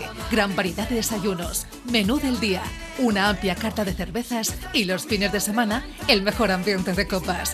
Vive los mejores eventos deportivos con nuestras siete pantallas gigantes. Y por supuesto, con todas las medidas de seguridad para que solo te preocupes de disfrutar. Avenida de Roces 1111 en el área residencial. Te esperamos en el 15.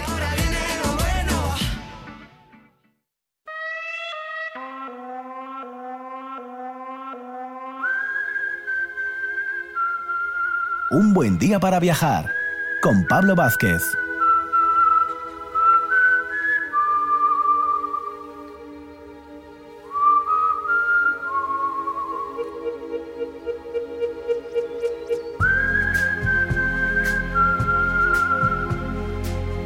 Para finiquitar este programa Un buen día para viajar de este sábado 7 de noviembre, pues vamos a hablar con Patricia Pérez, que ya la tuvimos aquí hace unos meses, la verdad, ¿eh?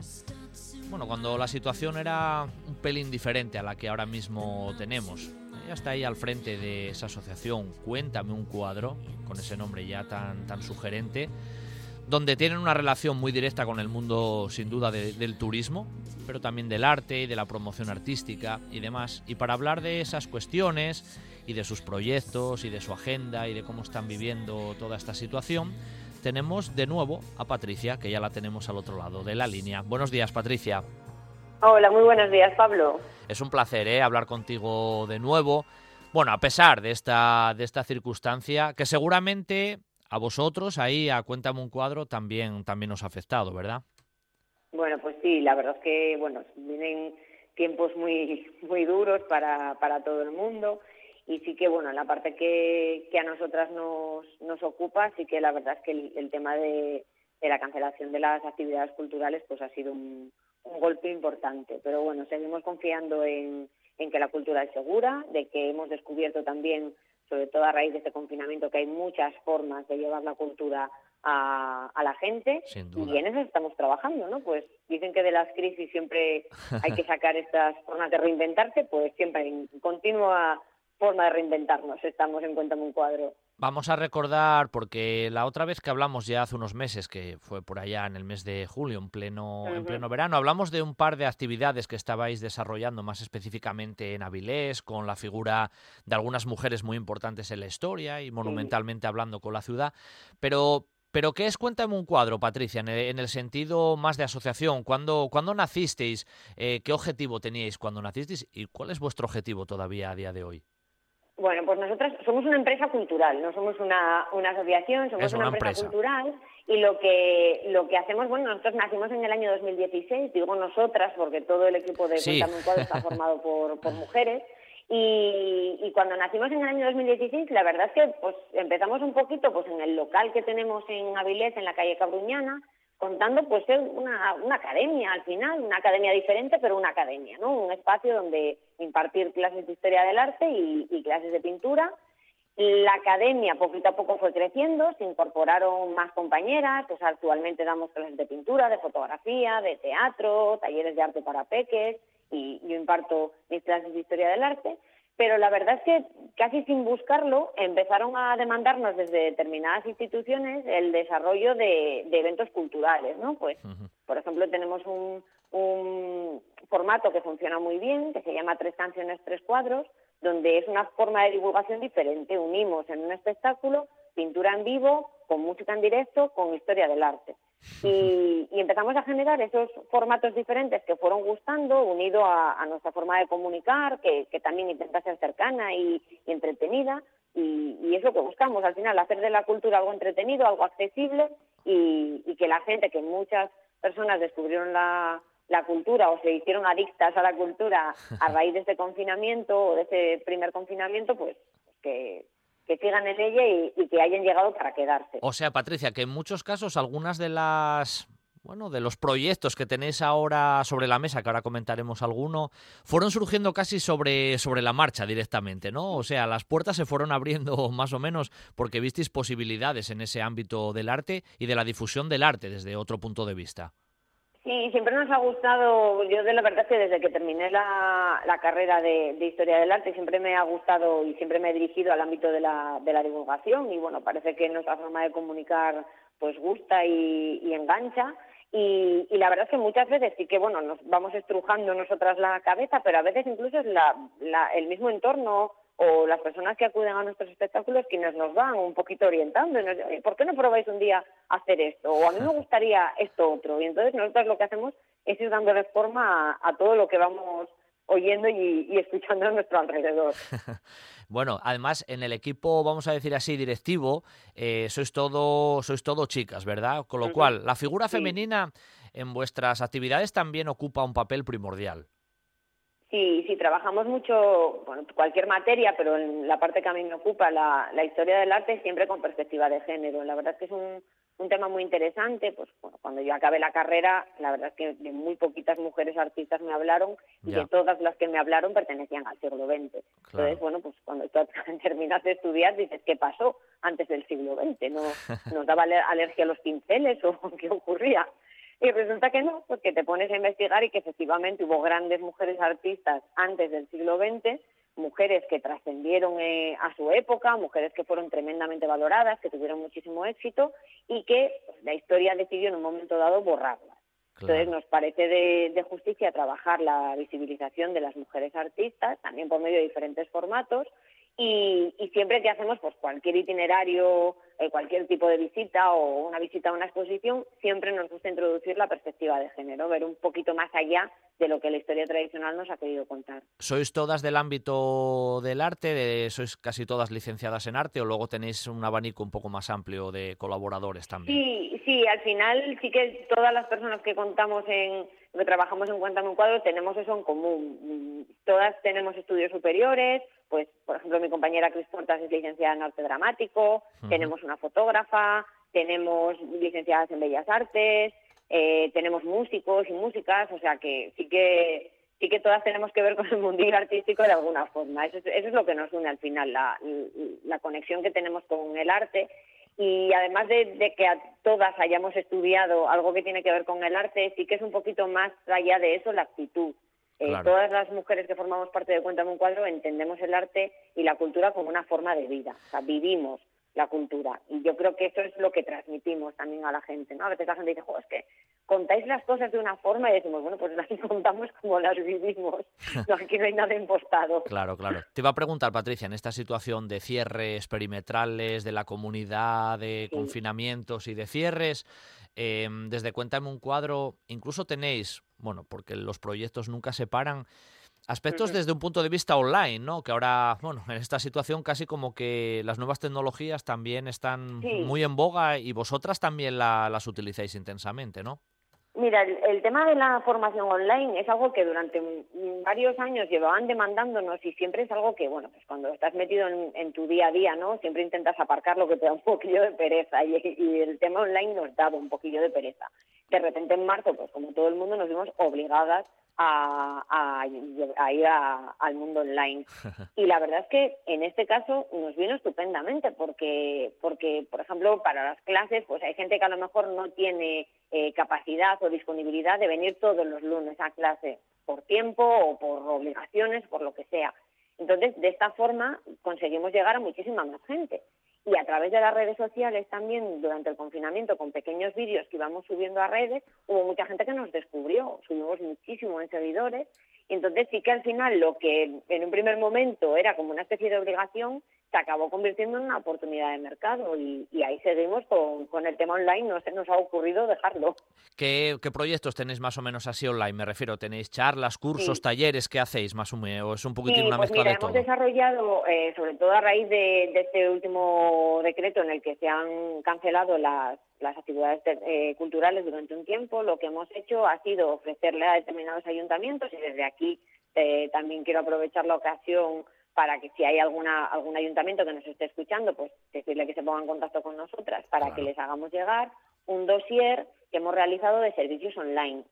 Entonces, lo que hacemos en ese dossier es ofrecer pues, videoconferencias o pequeñas píldoras eh, para subir a redes sociales o a páginas web de las corporaciones municipales o de determinados colectivos y de esta forma, pues que continúe, a pesar de la situación que estamos viviendo, que la cultura no pare, y que podamos llenar de, contenido cultural las redes sociales. El año pasado, el año pasado, y yo para mí es el año pasado, el curso pasado en marzo y en abril hubo algunos ayuntamientos que nos demandaron este tipo de contenido y hemos querido generar un dossier, pues, oye, que la cultura siempre tiene que ir más allá de cualquier barrera que se le ponga y tenemos un montón de servicios súper chulos que ya nos están demandando algunas corporaciones eh, para trabajar pues temas desde la violencia machista en la historia del arte, porque el 25 de noviembre es el Día Internacional contra la Violencia hacia las Mujeres, o eh, la colección del Museo del Prado, porque el 19 de noviembre es el aniversario del Prado, o trabajar las mujeres artistas a través de videotutoriales en los coles, de una forma así diferente también y entretenida para que los peques y las peques conozcan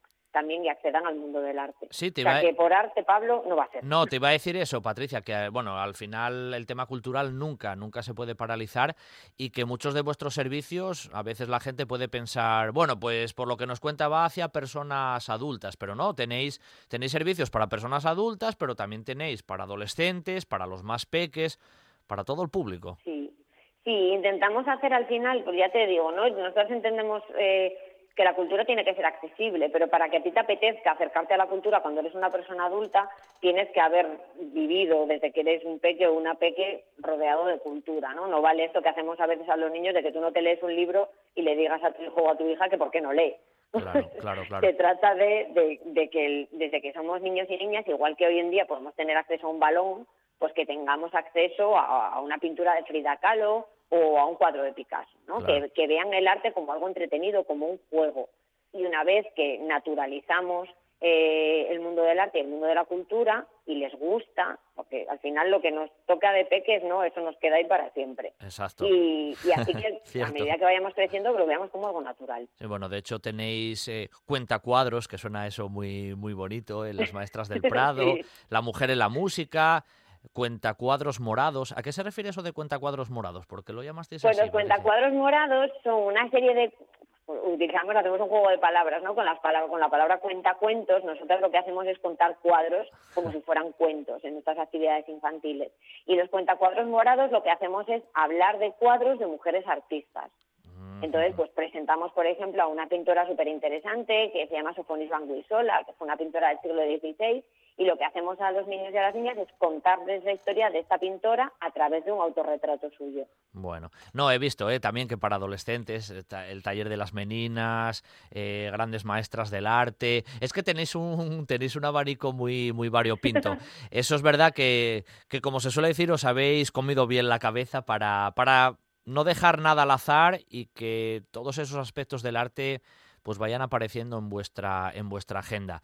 Bueno, esperemos que esto de, del COVID nos dé, nos dé una tregua y que las actividades que también tenéis mm, cara al público en la calle, que eso también tiene lógicamente su encanto, pues se puedan volver a, a realizar y que desde Cuéntame un cuadro no os paréis. Y yo os animo desde aquí siempre a que, a que no os desaniméis y que siempre sigáis hacia adelante. Así que... Nosotras nosotros siempre decimos cuando terminamos cualquiera de nuestros eventos o actividades que queda mucho arte que contar.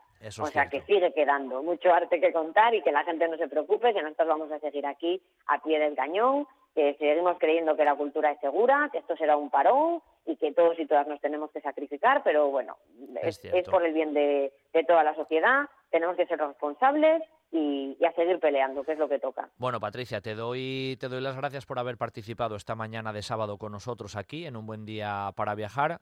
Los ayuntamientos ya saben, pónganse en contacto con Cuéntame un cuadro y mandarte un beso muy fuerte y muy pronto volveremos a hablar. Muchas gracias, Patricia, hasta la próxima. Muchísimas gracias, Pablo, un saludo. Y hasta aquí nuestro tiempo viajero de esta mañana del sábado. Pero ya sabéis, sábados y domingos de 8 a 10 de la mañana, un buen día para viajar. Y es que ahora más que nunca tenemos que viajar a través de la radio. Mañana regresaremos, ¿eh? En los mandos técnicos, Juan Saez Pendas y al micrófono, Pablo Vázquez. Mañana más. Hasta mañana.